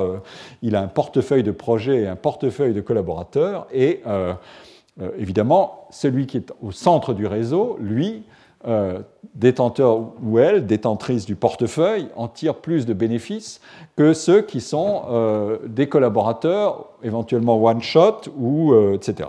Bon. Encore que, il faut régler le curseur pour que celui qui tient les ficelles et qui tire les ficelles et qui, qui organise tout ce jeu de portefeuille de collaboration choisissent bien ses collaborateurs, évidemment, donc avec un degré de, euh, de sélectivité dans les appariements. Mais il va effectivement probablement en tirer un avantage plus que proportionnel à ce qui est son, euh, son écart de qualité, puisqu'il a collaboré. Euh, dans ces exemples, le, principe du raisonnement, alors oui, le second exemple, c'est celui de, des découvertes quasi simultanées, deux, deux chercheurs plusieurs chercheurs ont eu la même idée à peu près en même temps, ça arrive assez souvent, euh, indépendamment l'un de l'autre, mais l'un a publié plus tôt que l'autre. Euh, aujourd'hui, euh, dans certaines conférences scientifiques, les collègues arrivent avec un avocat. parce que tout le monde a un, smartphone et peut photographier une slide et transmettre ça instantanément à leur équipe. Et, voilà, si la slide est un résultat qui n'est pas encore publié, vous voyez les dégâts que ça peut produire. Donc, ça n'est pas simplement une découverte simultanée, c'est une découverte simultanée euh, forcée. En tout cas, le mécanisme existe. et celui qui a publié un tout petit peu plus tôt euh, et le cas, l'interprétation généreuse euh, des colloques avec euh, avocats, c'est des individus sont sur un sujet chaud, le front de la recherche s'est densifié sur ce sujet, la population des chercheurs est très nombreuse sur ce sujet très important, donc la rivalité est très féroce et l'avantage de l'un par rapport à l'autre peut être extraordinairement mince, mais ça va être des pas des nanosecondes comme dans les cotations boursières, mais éventuellement quelques heures ou quelques jours. Euh, et voilà, parce que les idées germent euh, dans des cerveaux euh, qui travaillent. Après tout, voilà, c'est une des manières de, réduire l'argument de la génialité solitaire qui est inspirée par le foudroiement du ciel. et donc, et pourtant, celui qui a découvert plus tôt, évidemment, va, tout rafler. Euh, il y a euh, des, célèbres controverses sur ce sujet euh, incessantes, notamment en biologie, parce que c'est un, domaine où la compétition est féroce. elle l'est aussi ailleurs, mais là, elle, atteint des, niveaux assez, étonnants. dans ces exemples, le principe du raisonnement est, conforme à une argumentation de type assez typiquement constructionniste, c'est-à-dire euh, la valeur, c'est une construction sociale. Euh, les qualités initiales des individus sont égalisées, et c'est le système d'allocation du prestige qui crée des dénivelés spectaculaires de réputation. Évidemment, l'hypothèse clé, c'est que euh, les contributions des chercheurs étaient bien de valeur égale. c'est ce qui permet d'enclencher le raisonnement contrefactuel et d'imaginer que les choses auraient pu tourner tout autrement si l'allocation de réputation était moins confiscatoire que dans un système où le vainqueur rafle tout, ou, euh, ou un système où le vainqueur rafle l'essentiel. Et si la hiérarchie des réputations ne pesait pas autant sur l'attention accordée au travail des chercheurs par leurs pairs. Quand vous recevez tous les jours des milliers d'articles qui sont publiés dans votre discipline, vous regardez d'où ils viennent, qui les a signés, euh, quelles sont les revues qui les ont euh, produits, et, comme vous ne pouvez pas vous répandre sur la totalité de ce qui est produit, ou qui vous a signalé un article intéressant, etc., euh, etc., par le réseau des pairs. Tout ça sont des mécanismes évidemment de concentration de l'attention qui n'ont rien à voir avec cette attention illimitée à des produits de différenciation illimitée dont je parlais tout à l'heure. Évidemment, on voit bien pourquoi euh, les conséquences d'un tel raisonnement peuvent être redoutables pour la compétition scientifique elle-même. Tout peut se jouer très vite et créer des écarts énormes et irréversibles. Et l'efficacité et l'équité d'un système de concurrence professionnelle, comme celui qui est décrit par Merton, dans les sciences sont en effet mises en question si la stratification du monde de la recherche est affectée de biais dysfonctionnels. Si ces mécanismes existent, il est logique de supposer que tout le monde le sait et que tout le monde sait s'en servir. Et que donc, au lieu de constater un phénomène, on va l'organiser. Et la compétition scientifique, aujourd'hui, elle repose notamment sur euh, la vitesse de détection des talents et la vitesse de concentration de ces talents dans des endroits où on va les développer plus vite et on va bénéficier de leur recherche et de leur réussite plus vite dans des euh, universités qui ont les moyens d'acheter ces talents. J'avais évoqué ce problème euh, dans un cours antérieur, notamment à propos de, du phénomène de prédation des, chercheurs prometteurs par certaines universités euh, dans le monde et en Europe. Et j'avais évoqué un cas remarquable, la Suisse est un grand prédateur de talents. Euh, bon. Euh, en fait, c'est l'idéal d'universalité porté par un, modèle de compétition méritocratique qui risque d'être lézardé si la rareté des ressources de temps et d'attention qui sont allouées à la production d'évaluation ou à la recherche d'informations sur la qualité des travaux de recherche provoque ce recours excessif aux signaux réputationnels et provoque donc des distorsions de concurrence dans ce contexte d'information euh, imparfaite. Et je ne parle pas, mais je viens d'en parler, euh, des manœuvres stratégiques dont l'allocation des réputations peut être l'objet et qui nous renvoient à une conception du monde politique éventuellement comme arène politique, du monde scientifique pardon comme une arène politique et un univers de transactions et de marchandage des estimations de la qualité. Certains vont très loin dans ce sens-là. Les forces de rappel existent aussi pour ne pas exagérer euh, cet argument. En tout cas, l'idéal d'universalité et de compétition loyale est sérieusement fissuré si le mécanisme d'avantage cumulatif opère dans un contexte de très grande rareté des positions promises aux meilleurs. Et je ne résiste pas au plaisir de citer un célèbre argument euh, qui est dû à celle qui a été la compagne de, euh, Robert Merton, Harriet Zuckerman, euh, qui a émis ce célèbre apologue des 40 fauteuils de l'Académie française. donc on peut supposer que tous ceux qui occupent un fauteuil à l'Académie française, il y a de bonnes raisons pour qu'ils l'occupent, que ça n'est pas purement et simplement le résultat de marchandage insensé. Euh, mais s'il existait un 41e fauteuil, il serait probablement occupé par quelqu'un qui aurait exactement les mêmes mérites que les 40. Simplement, euh, comme il n'occupe pas le fauteuil, il ne bénéficie pas de l'ascenseur statutaire dont bénéficient les 40 il n'est pas promis à la gloire éternelle et à l'immortalité comme les 40, puisque c'est les seuls individus immortels dans notre monde. Euh, euh, et donc c'est ce couplage entre la rareté des positions et les bénéfices qu'elles procurent qui fait écrire à, à Harriet Zuckerman que le mécanisme d'avantage cumulatif jette un doute dit-elle, considérable sur la conclusion selon laquelle les différences marquées de performance entre la super-élite et les autres scientifiques sont le reflet de différences tout aussi marquées dans leur capacité initiale de réaliser un travail scientifique.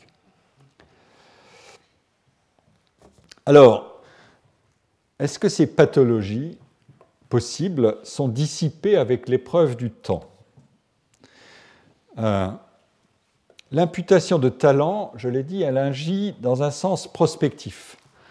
Euh, le talent et, le potentiel ont partie liés, c'est même euh, presque la même sémantique de la capacité. On oriente le regard vers le futur, on cherche à détecter euh, des individus prometteurs et en quelque sorte à leur permettre de développer leurs capacités y compris pour produire des prophéties autoréalisatrices, en tout cas pendant le cours de leur carrière, et il y aura des bénéfices pour eux et pour ceux qui les ont attirés, détectés, découverts, etc. et tout ça pour permettre de régler des anticipations sur ce qu'il faut attendre des individus sur lesquels on peut miser. Mais une fois que la carrière est suffisamment avancée ou qu'elle est même complète, par exemple à la mort de l'individu, euh, l'incertitude sur ce qu'il vaut est progressivement réduite euh, et même on détient la totalité de l'information sur ce qu'il a fait quand sa carrière est achevée. Et donc, on pourrait dire que à ce moment-là, on peut changer de pied, qu'on peut adopter peut-être une conception plus essentialiste du talent ou du génie, en postulant que les écarts de consécration euh, dans ces univers de différenciation, d'innovation et de compétition, ces écarts sont provoqués par des différences d'aptitude qui, selon toute apparence, pourraient bien avoir été euh, d'une amplitude plutôt proportionnelle que disproportionnelle puisque maintenant on a plus d'informations. La communauté des pairs euh, dans les sciences et euh, celle des différents publics dans les arts, même imparfaitement informée ou inégalement cultivée, ne peut que se rendre à l'évidence, tôt ou tard, des écarts et fournira des jugements de valeur ou des jugements sur les différences de valeur qui créeront une sorte de socle d'universalité à ce moment-là, on aura changé de conception de la proportionnalité. Elle ne s'applique pas aux qualités intrinsèques des individus et à la relation entre ces qualités et leur évaluation, ou leur prix, quand il s'agit de marché. Euh, et Dieu sait s'il peut s'agir de marché. Mais elle s'applique à la relation entre l'échelle d'évaluation et la quantité d'informations disponibles. Les évaluations sur le moyen et le long terme sont en effet de vastes agrégations d'informations issues de toutes sortes de contextes, et la valeur fondamentale, si on peut la détecter d'un ou d'une artiste, ou d'un créateur, ou d'un scientifique, peut être définie, comme dans d'autres contextes de mesure informationnelle de la valeur, comme la somme des informations comparatives et ordinales en particulier, qui ont été accumulées et qui sont disponibles sur ce qui fait l'objet de l'évaluation. Je vais laisser de côté une fameuse utilisation de cet argument euh, qui est euh, la manière dont on produit aujourd'hui des conseils de placement dans le marché de l'art à travers un outil qui s'appelle le Kunstkompass, qui a été inventé dans les années 70 et qui consiste à agréger de l'information et à agréger de l'information sur les classements et sur ceux qui détiennent les œuvres, notamment les œuvres contemporaines, euh, où sont-elles exposées, euh, par qui sont-elles détenues, quels collectionneurs, euh, dans quels musées sont-elles présentées, etc., etc. Et une fois qu'on a fait la somme de ces informations, on les pondère. Ça, c'est un algorithme qui pose toujours un problème, la pondération, c'est là que sont les choix, et, parce qu'il ne s'agit pas simplement d'additionner, mais beaucoup plus de multiplier, ça c'est le secret de l'algorithme. Euh, c'est ce qui fait la force de vente de celui qui a le crédit, qui a accumulé la réputation suffisante pour dire ce que je fabrique et que je pondère vaut la peine. ça n'est pas une sorte de fantaisie personnelle. En tout cas, une fois qu'on a agrégé toute cette information, on la donne évidemment on en fait un classement, les 100 meilleurs artistes, et on a le prix auquel ils sont vendus, euh, les points euh, qu'on leur a attribués, on compare les deux, et on regarde, là il y a un potentiel d'appréciation ou, euh, non. regardez, faites vos choix et allez-y. Celui qui a un prix sous-évalué au regard de son classement par points, évidemment, peut faire l'objet d'achat si du moins l'outil se révèle performant. Et c'est comme ça que cet outil sert euh, à conseiller les investisseurs. Euh, en tout cas, euh, donc il y a de la. nous sommes dans une matière d'information, au sens pas média d'information, mais de quantité de, données à rassembler et à échanger. C'est vrai que dans les arts, sur le long terme, l'évaluation bénéficie de cet effet de réduction d'incertitude sur l'identité et l'importance des œuvres.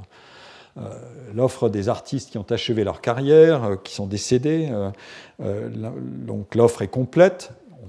Normalement, il n'y a pas de surprise, sauf que, enfin, il y a toujours des surprises possibles. Vermeer puisqu'il est à l'actualité. On lui avait attribué 74 œuvres au XIXe siècle, celui qui avait redécouvert Vermeer. Et en fait, il n'en aurait peint que 34 au dernier comptage. Donc, euh, vous voyez, il y, a, de l'incertitude. Évidemment, elle peut être euh, manipulée par ceux qui ont intérêt à faire penser que, voilà. Il y a des travaux extrêmement savants euh, sur le corpus des œuvres de Rembrandt. il y a eu un, groupe d'historiens qui a déclenché le Rembrandt Project pour savoir, mais combien d'œuvres Rembrandt a-t-il peint au juste Et euh, évidemment, euh, la purge peut être plus ou moins sévère et, euh, et la réaction à la purge elle-même peut être sévère parce qu'elle va détruire des intérêts qui sont en jeu. Mais on a aussi trouvé le moyen de peindre des nouveaux Rembrandt en toute transparence avec des algorithmes. Je vous le signale. C'est un joli sujet. Comme quoi, le jeu est infini dans ces mondes.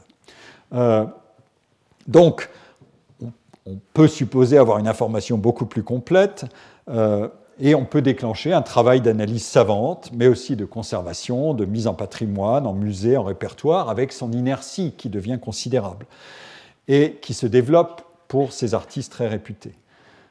Et précisément, euh, la durabilité de l'œuvre d'art, euh, cette propriété mystérieuse qui a tant fait méditer Anna Arendt, et ce qui rend, parce que c'est un cas unique dans le travail humain, euh, et ce qui rend possible la convergence des évaluations et la levée de l'incertitude. Lorsque, dans ce cas des arts, les œuvres prétendent pouvoir délivrer un flux indéfini de plaisir esthétique, pourvu qu'elles demeurent évidemment lues, écoutées, commentées, discutées, interprétées, euh, mise en énigme et en controverse, c'est une bonne ressource pour conserver à, des œuvres et à des artistes euh, euh, une, une, place dans la curiosité et les préférences des individus. il y a une très jolie citation de, de George Kubler dans un livre qui s'appelle Shape of Time qui dit Ces œuvres sont comme des étoiles, elles émettent de la lumière en franchissant le temps et l'espace. Mais on pourrait ajouter pourvu qu'on bombarde ces étoiles de questions sinon euh, elles ne nous transmettront plus leur lumière. Et donc, on, peut énoncer un principe de stabilité des classements qui sont universellement ratifiés. Parmi les œuvres qui ont été reconnues comme les meilleures à un moment donné, parce qu'il y a peu de cas de phénix, de gens qui étaient totalement ignorés et qui tout d'un coup ressortent, ils avaient été repérés déjà à l'époque euh, de leur vivant, en quelque sorte. Bon, quelques exceptions euh, suffisent à enclencher l'idée que ça ne serait jamais aussi simple, mais grosso modo, c'est quand même statistiquement ce qui se passe le plus. Van Gogh ne suffit pas à, détruire l'argument. En tout cas, parmi ces, créateurs et ces œuvres, une sursélection s'est enclenchée qui, qui alimente le palmarès des valeurs les plus durables et qui fait entrer quelques artistes de chaque période dans un panthéon de valeurs universelles et indéfiniment célébrées. Et c'est vrai que l'humanité, notre humble humanité, ne dispose pas d'une meilleure définition de l'objectivité des valeurs que celle de leur durable universalité. Alors, on peut jouer au jeu de la critique et de l'objection et demander, mais comment donc cette durabilité a été acquise? La sélection est-elle à ce point optimisatrice que nous puissions passer de l'incertitude sur la qualité dont j'ai parlé antérieurement à la certitude sur ce qui doit faire consensus et qui doit inspirer une admiration générale, voire universelle. En fait, la thèse opposée va évidemment insister beaucoup sur le cas des erreurs, des oublis dans l'attribution de valeurs et sur tous les exemples de fluctuation des valeurs et des réputations sur le long terme. Et donc, il est un peu rapide de considérer que l'allongement du processus d'évaluation pourrait opérer comme un modèle parfaitement linéaire d'emboîtement euh, simple des classements les uns dans les autres qui finit par créer l'objectivité. Les raisons pour lesquelles des œuvres et des artistes bénéficient d'une réputation très durable peuvent être en réalité assez nombreuses euh, et mêler des considérations esthétiques, historiques, économiques, dont l'enchevêtrement est lui-même instable, comme le prouvent d'ailleurs des phénomènes de redécouverte ou de déclassement, ou l'attribution à certaines œuvres d'une importance historique qui est totalement indépendante de leur valeur esthétique. Je vous renvoie sur ce point à un ouvrage fameux de Francis Haskell, qui a été traduit euh, en français euh, sous le titre La norme et le caprice, redécouverte en art, qui énumère ces, tous ces facteurs. Euh, un, exemple majeur que j'aime à citer, c'est le cas de la musique baroque, qui a connu une sorte de redécouverte massive et qui nous a fourni un modèle d'alternative moderniste à la modernité de la musique contemporaine. Puisqu'on a été euh, logé dans la musique baroque des principes de renouvellement de ce corpus par le savoir des musicologues, des organologues, des interprètes, euh, et euh, de tout un monde d'érudits qui s'est affairé pour démontrer que cette musique méritait d'être redécouverte et d'être en fait modelée selon les choix de tous ceux qui s'y affairent. Au nom d'un principe d'authenticité qui s'évapore au fur et à mesure que le nombre de décisions qui sont prises pour, le, euh, pour les jouer se multiplie et que la concurrence s'installe pour pratiquer le renouvellement dans l'authenticité, ce qui est un exemple de contradiction pure et parfaite, mais c'est la dynamique même de ces mondes. Euh, et donc c'est ce qui pousse beaucoup d'auteurs à euh, soutenir que si nous cherchons un fondement à l'accord qui se fait sur des vainqueurs de compétitions éliminatoires de plus en plus sélectives et éventuellement sur des siècles, nous sommes renvoyés en fait à des raisons de convergence qui sont assez floues et assez générales ou trop générales pour que l'explication par des différences incontestables de qualité soit purement et parfaitement convaincante. Et on a au passage éliminé beaucoup de choses on a, euh, ignoré peut-être des, euh, courants, des, artistes, on a révisé des valeurs selon des critères qui sont ceux de chaque époque. Euh, et donc, un des facteurs d'ailleurs qui peut, qui est intéressant, qui montre que les mécanismes peuvent être strictement endogènes, c'est que euh, pour des œuvres ou des artistes qui sont, cités, situés désormais hors d'une zone d'incertitude, dont la réputation a été fortement consacrée, euh, eh bien, il peut y avoir des, mécanismes d'auto-alimentation de cette, cette réputation. Euh, donc, ça fait partie d'un phénomène d'avantage cumulatif qui n'ont plus rien à voir avec leur qualité propre, mais avec de simples mécanismes de raréfaction. Par exemple, euh, les, euh, œuvres des peintres les plus connus euh, sont aujourd'hui fortement concentrées dans les musées et les institutions publiques, et on peut appeler ça un stock gelé d'actifs patrimoniaux ce, qui, ne seront, qui, ne ressortiront plus. Et donc, ce qui est encore sur le marché dans les collections privées prend évidemment une valeur considérable et alimente en quelque sorte une, une spéculation par le simple mécanisme de rareté, une spéculation qui peut multiplier, en quelque sorte, consolider le phénomène de, l'inertie des, jugements. C'est une sorte de boucle d'auto-renforcement. Euh, si, maintenant je, réunis les, différents euh, facteurs du puzzle, euh, je, vais finir cette exploration du versant de l'évaluation, un peu longue, mais bon, en prolongeant une question que posait Merton quand il demandait s'il était possible de déclencher des écarts de réputation à partir de zéro différence d'aptitude. Ça, c'est la question euh, radicale et une sorte de relativisme euh, en quelque sorte qui triompherait. et en fait, aussi inattendu que ça paraisse, je, je, m'appuyer sur des, un livre formidable de Nietzsche qui s'appelle Humain trop humain, euh, un livre très connu, euh, pour localiser quelque chose euh, qui appartient à ce que je décris, qui est ce que le phénomène de la réputation peut devoir à la croyance. dans la section 4, intitulé euh, De l'âme des artistes et des écrivains de ce livre, Humain trop humain, Nietzsche pourfend l'idée de génie, lui aussi, et veut lui opposer l'analyse du travail et euh, de la carrière des artistes en termes d'efforts et d'applications quotidiennes. Il fournit en quelque sorte euh, ce que j'ai appelé le versant inclusif de la conception des talents. Et il le fournit 150 ans, il y a 150 ans. D'où sa critique de toute la mythologie qui entoure les découvertes et les réalisations jugées parfaites, parce qu'elle pousse à oblitérer le processus de la réalisation.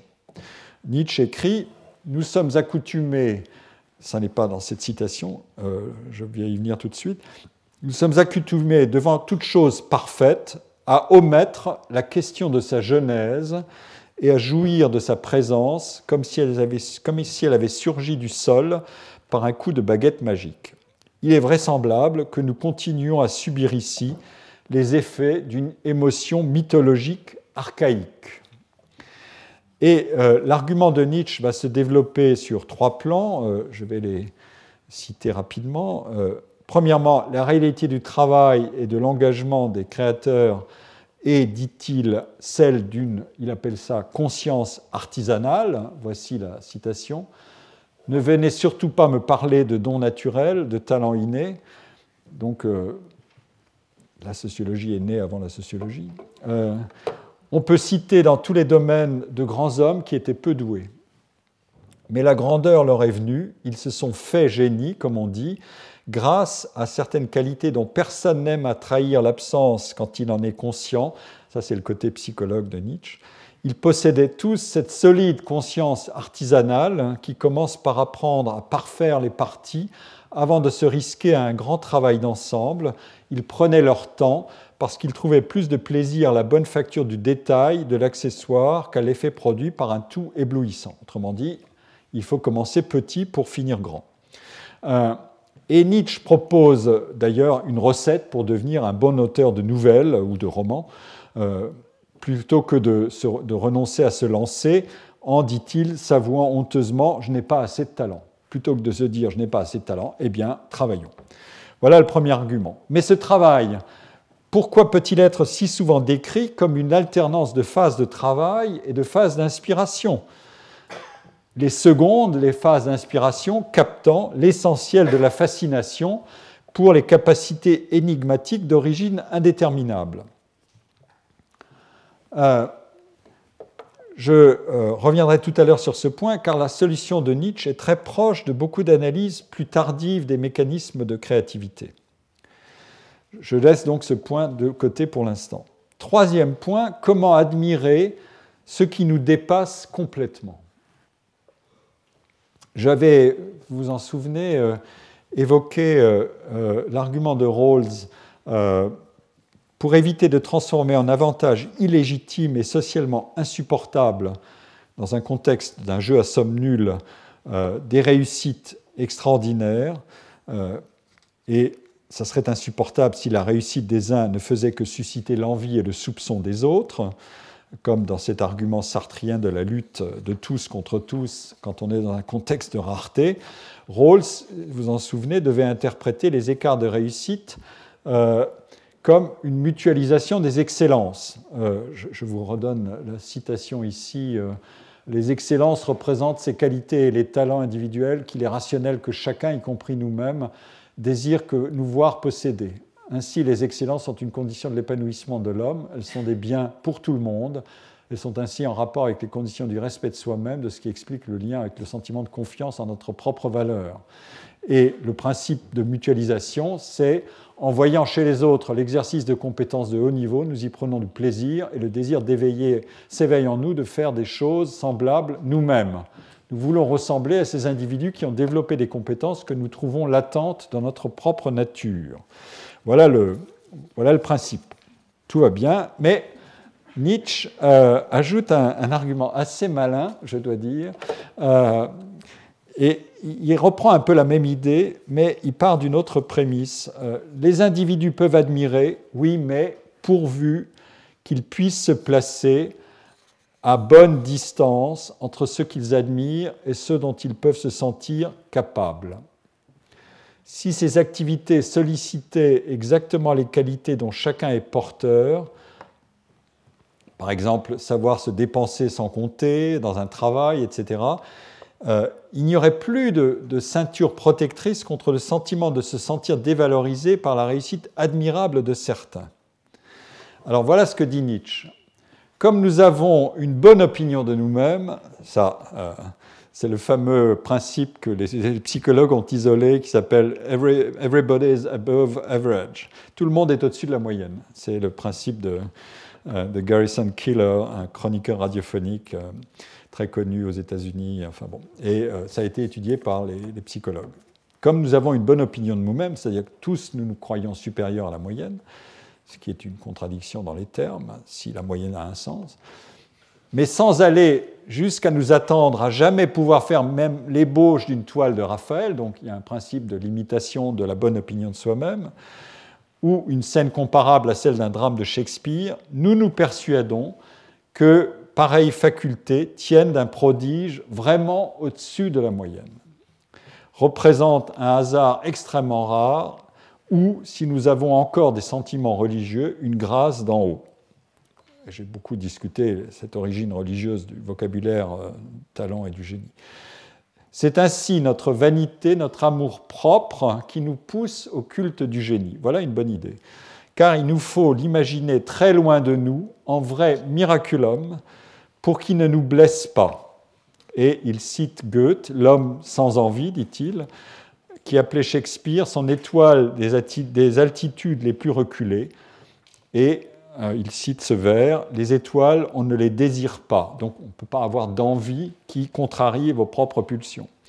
Euh, mais si nous ne tenons pas compte euh, de ces insinuations de notre vanité, l'activité du génie ne paraît pas vraiment quelque chose de foncièrement différent de l'activité de l'inventeur mécanicien du savant astronome ou historien, du maître en tactique. Toutes ces activités, donc, si nous écartons l'idée qu'on doit les situer dans une sorte de ciel inaccessible qui va nous protéger de notre dévalorisation de nous-mêmes, Nietzsche dit en fait c'est tout autre chose. Toutes ces activités s'expliquent si l'on se représente des hommes dont la pensée s'exerce dans une seule direction, à qui toutes choses servent de matière qui observent toujours avec la même diligence leur vie intérieure et celle des autres.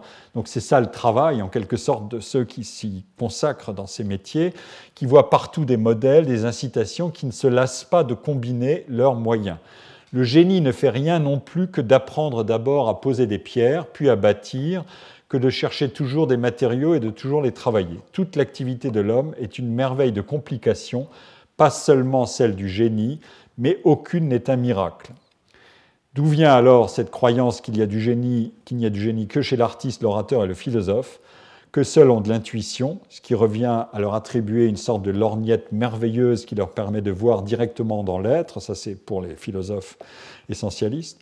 Manifestement, les hommes ne parlent de génie que là où ils trouvent le plus de plaisir aux effets d'une grande intelligence et où d'autre part, ils ne veulent pas éprouver d'envie. Ça, c'est un grand problème. Euh, euh, Jan Elster a consacré un, de ses cours et un livre à la question de l'envie et de ses passions, qui ont été tellement euh, analysées par les moralistes du XVIIIe siècle. Dire quelqu'un divin signifie ici, nous n'avons pas à rivaliser. J'aime assez cette manière de procéder. On, peut voir en fait euh, là-dedans, dans cette analyse, une formulation de quelque chose que les sociologues ont énoncé plus tard, euh, qui est le, fameux mécanisme de la frustration relative. Euh, vous savez que dans l'analyse des inégalités, la perception des inégalités est d'autant plus saillante qu'on se compare avec un groupe ou avec des individus auxquels on peut se mesurer, euh, se rapporter par un principe de comparaison familier. Euh, niveau de, qualification proche, euh, position sociale presque équivalente. Si jamais il y a des inégalités, alors elles seront jugées beaucoup plus violentes et difficiles à expliquer et on les ressentira de manière beaucoup plus euh, saillante et forte que si quelqu'un est placé à une distance considérable que le terme de la comparaison est énorme. Il y a le, raisonnement d'ailleurs peut, peut permettre de comprendre que à la fois on puisse s'indigner de savoir que 0,1% de la population des plus riches euh, s'est enrichi énormément par rapport aux 99,9% restants, ce qui est euh, un argument de distribution, euh, et qu'en même temps, on ne soit pas, ne ressente pas cet écart avec la même, la même saillance qu'un un écart qui, par exemple, fait que quelqu'un qui a votre qualification est payé 50% de plus que vous dans le bureau d'à côté. Euh, c'est ce qu'on appelle donc euh, les phénomènes de frustration relative. Alors, euh, maintenant, il reste à déterminer ces fameuses capacités dont parle Nietzsche, dont que j'ai citées là, la même diligence, la vie intérieure, qui voit des modèles, des incitations, qui ne se lassent pas de combiner des moyens, qui s'activent beaucoup, etc. etc. Qu'est-ce que c'est que ces qualités qui permettent de ramener euh, le génie à ses dimensions humaines.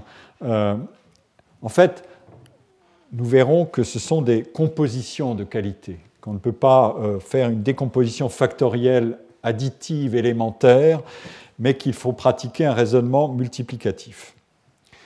Je vois que le temps a, beaucoup tourné et que j'ai encore beaucoup de choses à dire. je ne sais pas si je vais arriver à résumer tout ça maintenant, mais allons-y. Euh, le problème que je voulais traiter ensuite, dans un autre registre de critique des notions de talent et de génie, c'est de pratiquer une, désindividualisation euh, du génie.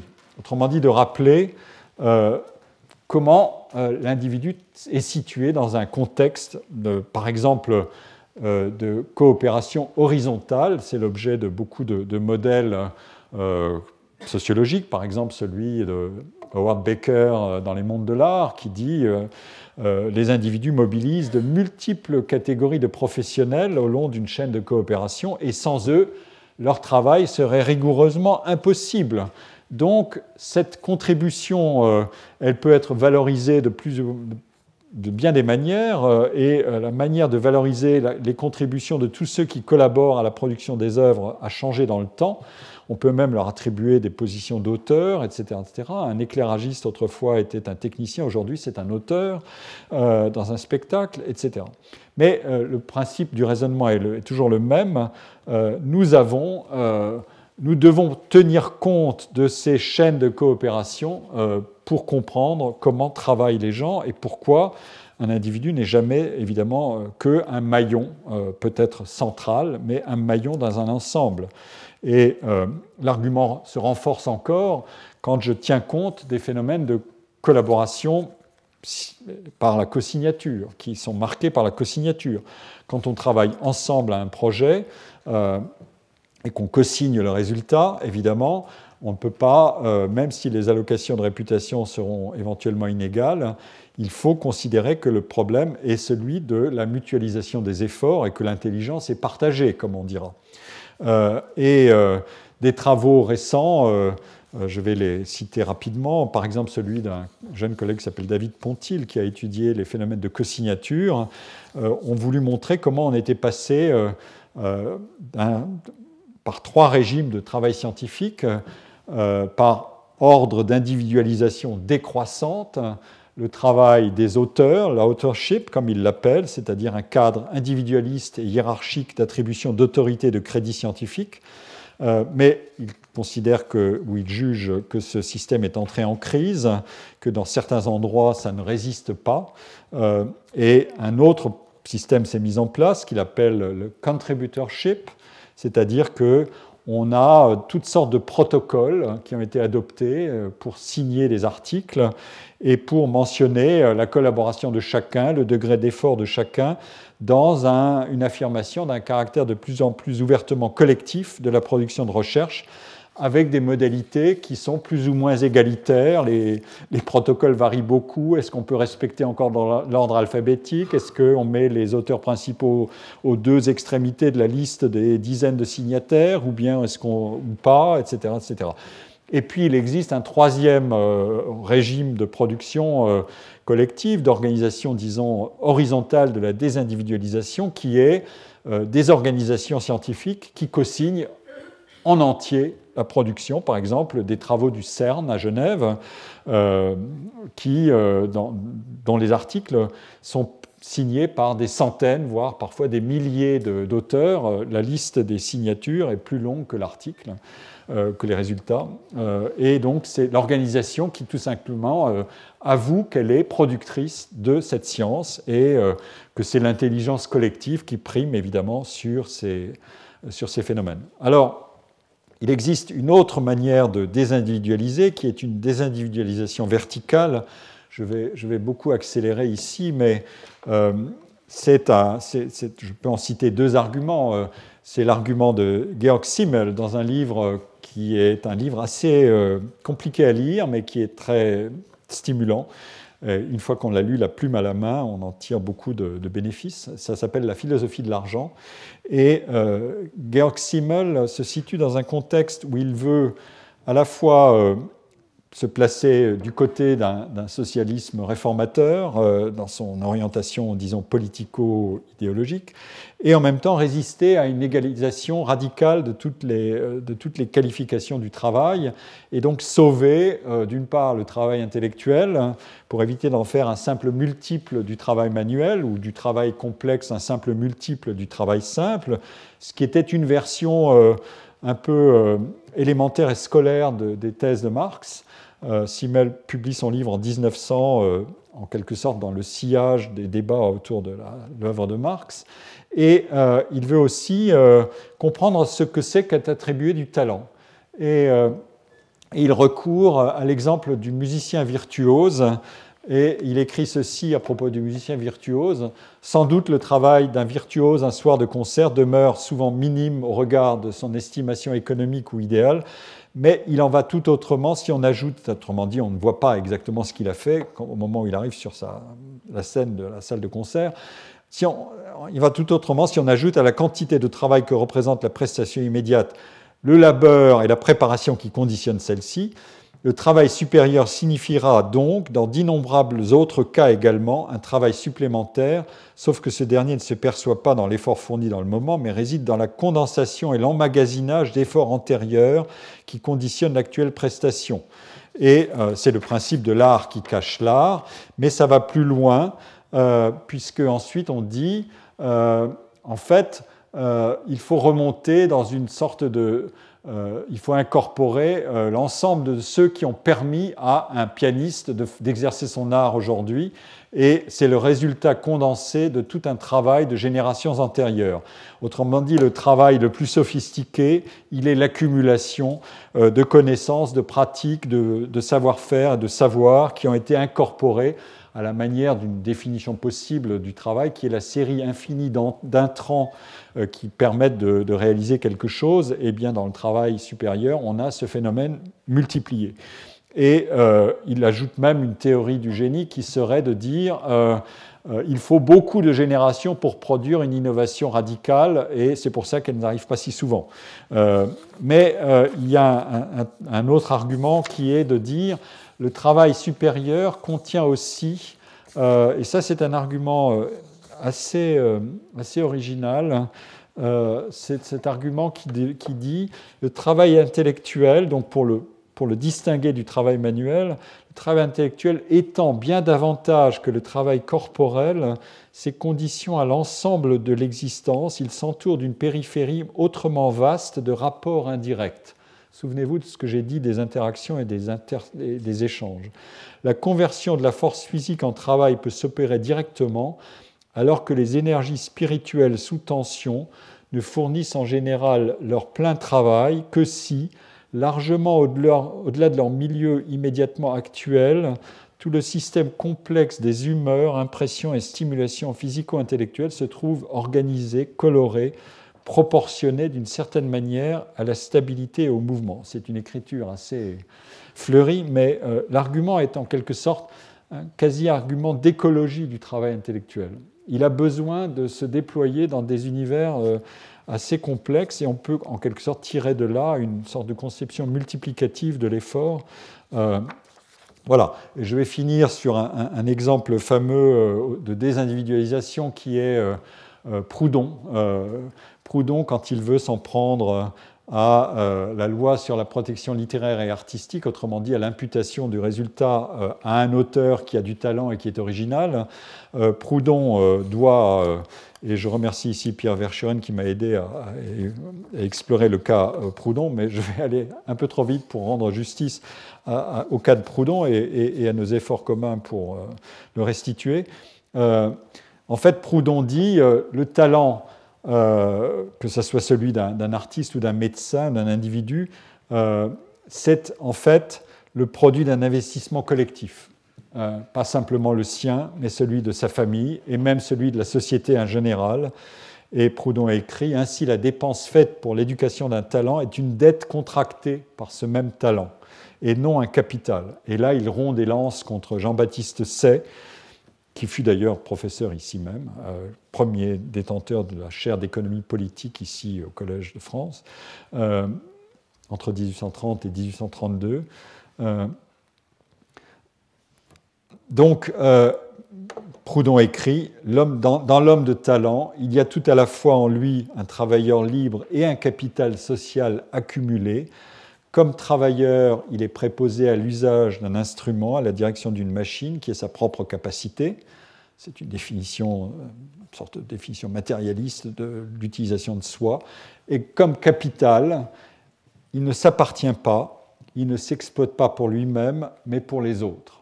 Autrement dit, l'individu est socialisé par la quantité euh, des investissements qui ont été réalisés en lui et qui sont une dette qu'il a contractée à l'égard des autres, ce qui fait qu'il peut bien être considéré comme un individu avec des caractéristiques particulières.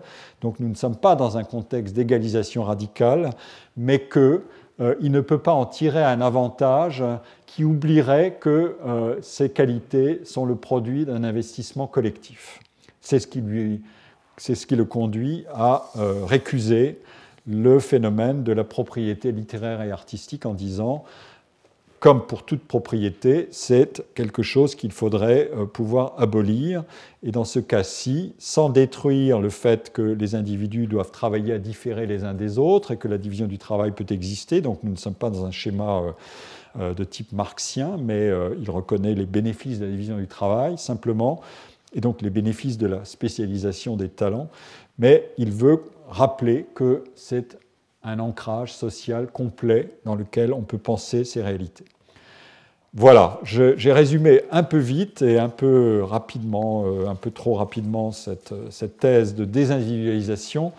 Et euh, je termine sur ce point et euh, je relirai l'exploration de, des manières de travailler, qui est le, au fond, l'avancée pour résoudre les énigmes à ce que je dirais de l'application du vocabulaire du talent en entreprise parce qu'elle a des propriétés très semblables.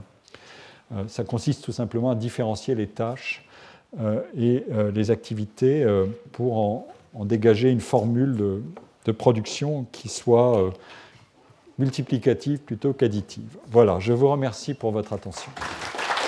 Retrouvez tous les contenus du Collège de France sur www.colège-2-france.fr.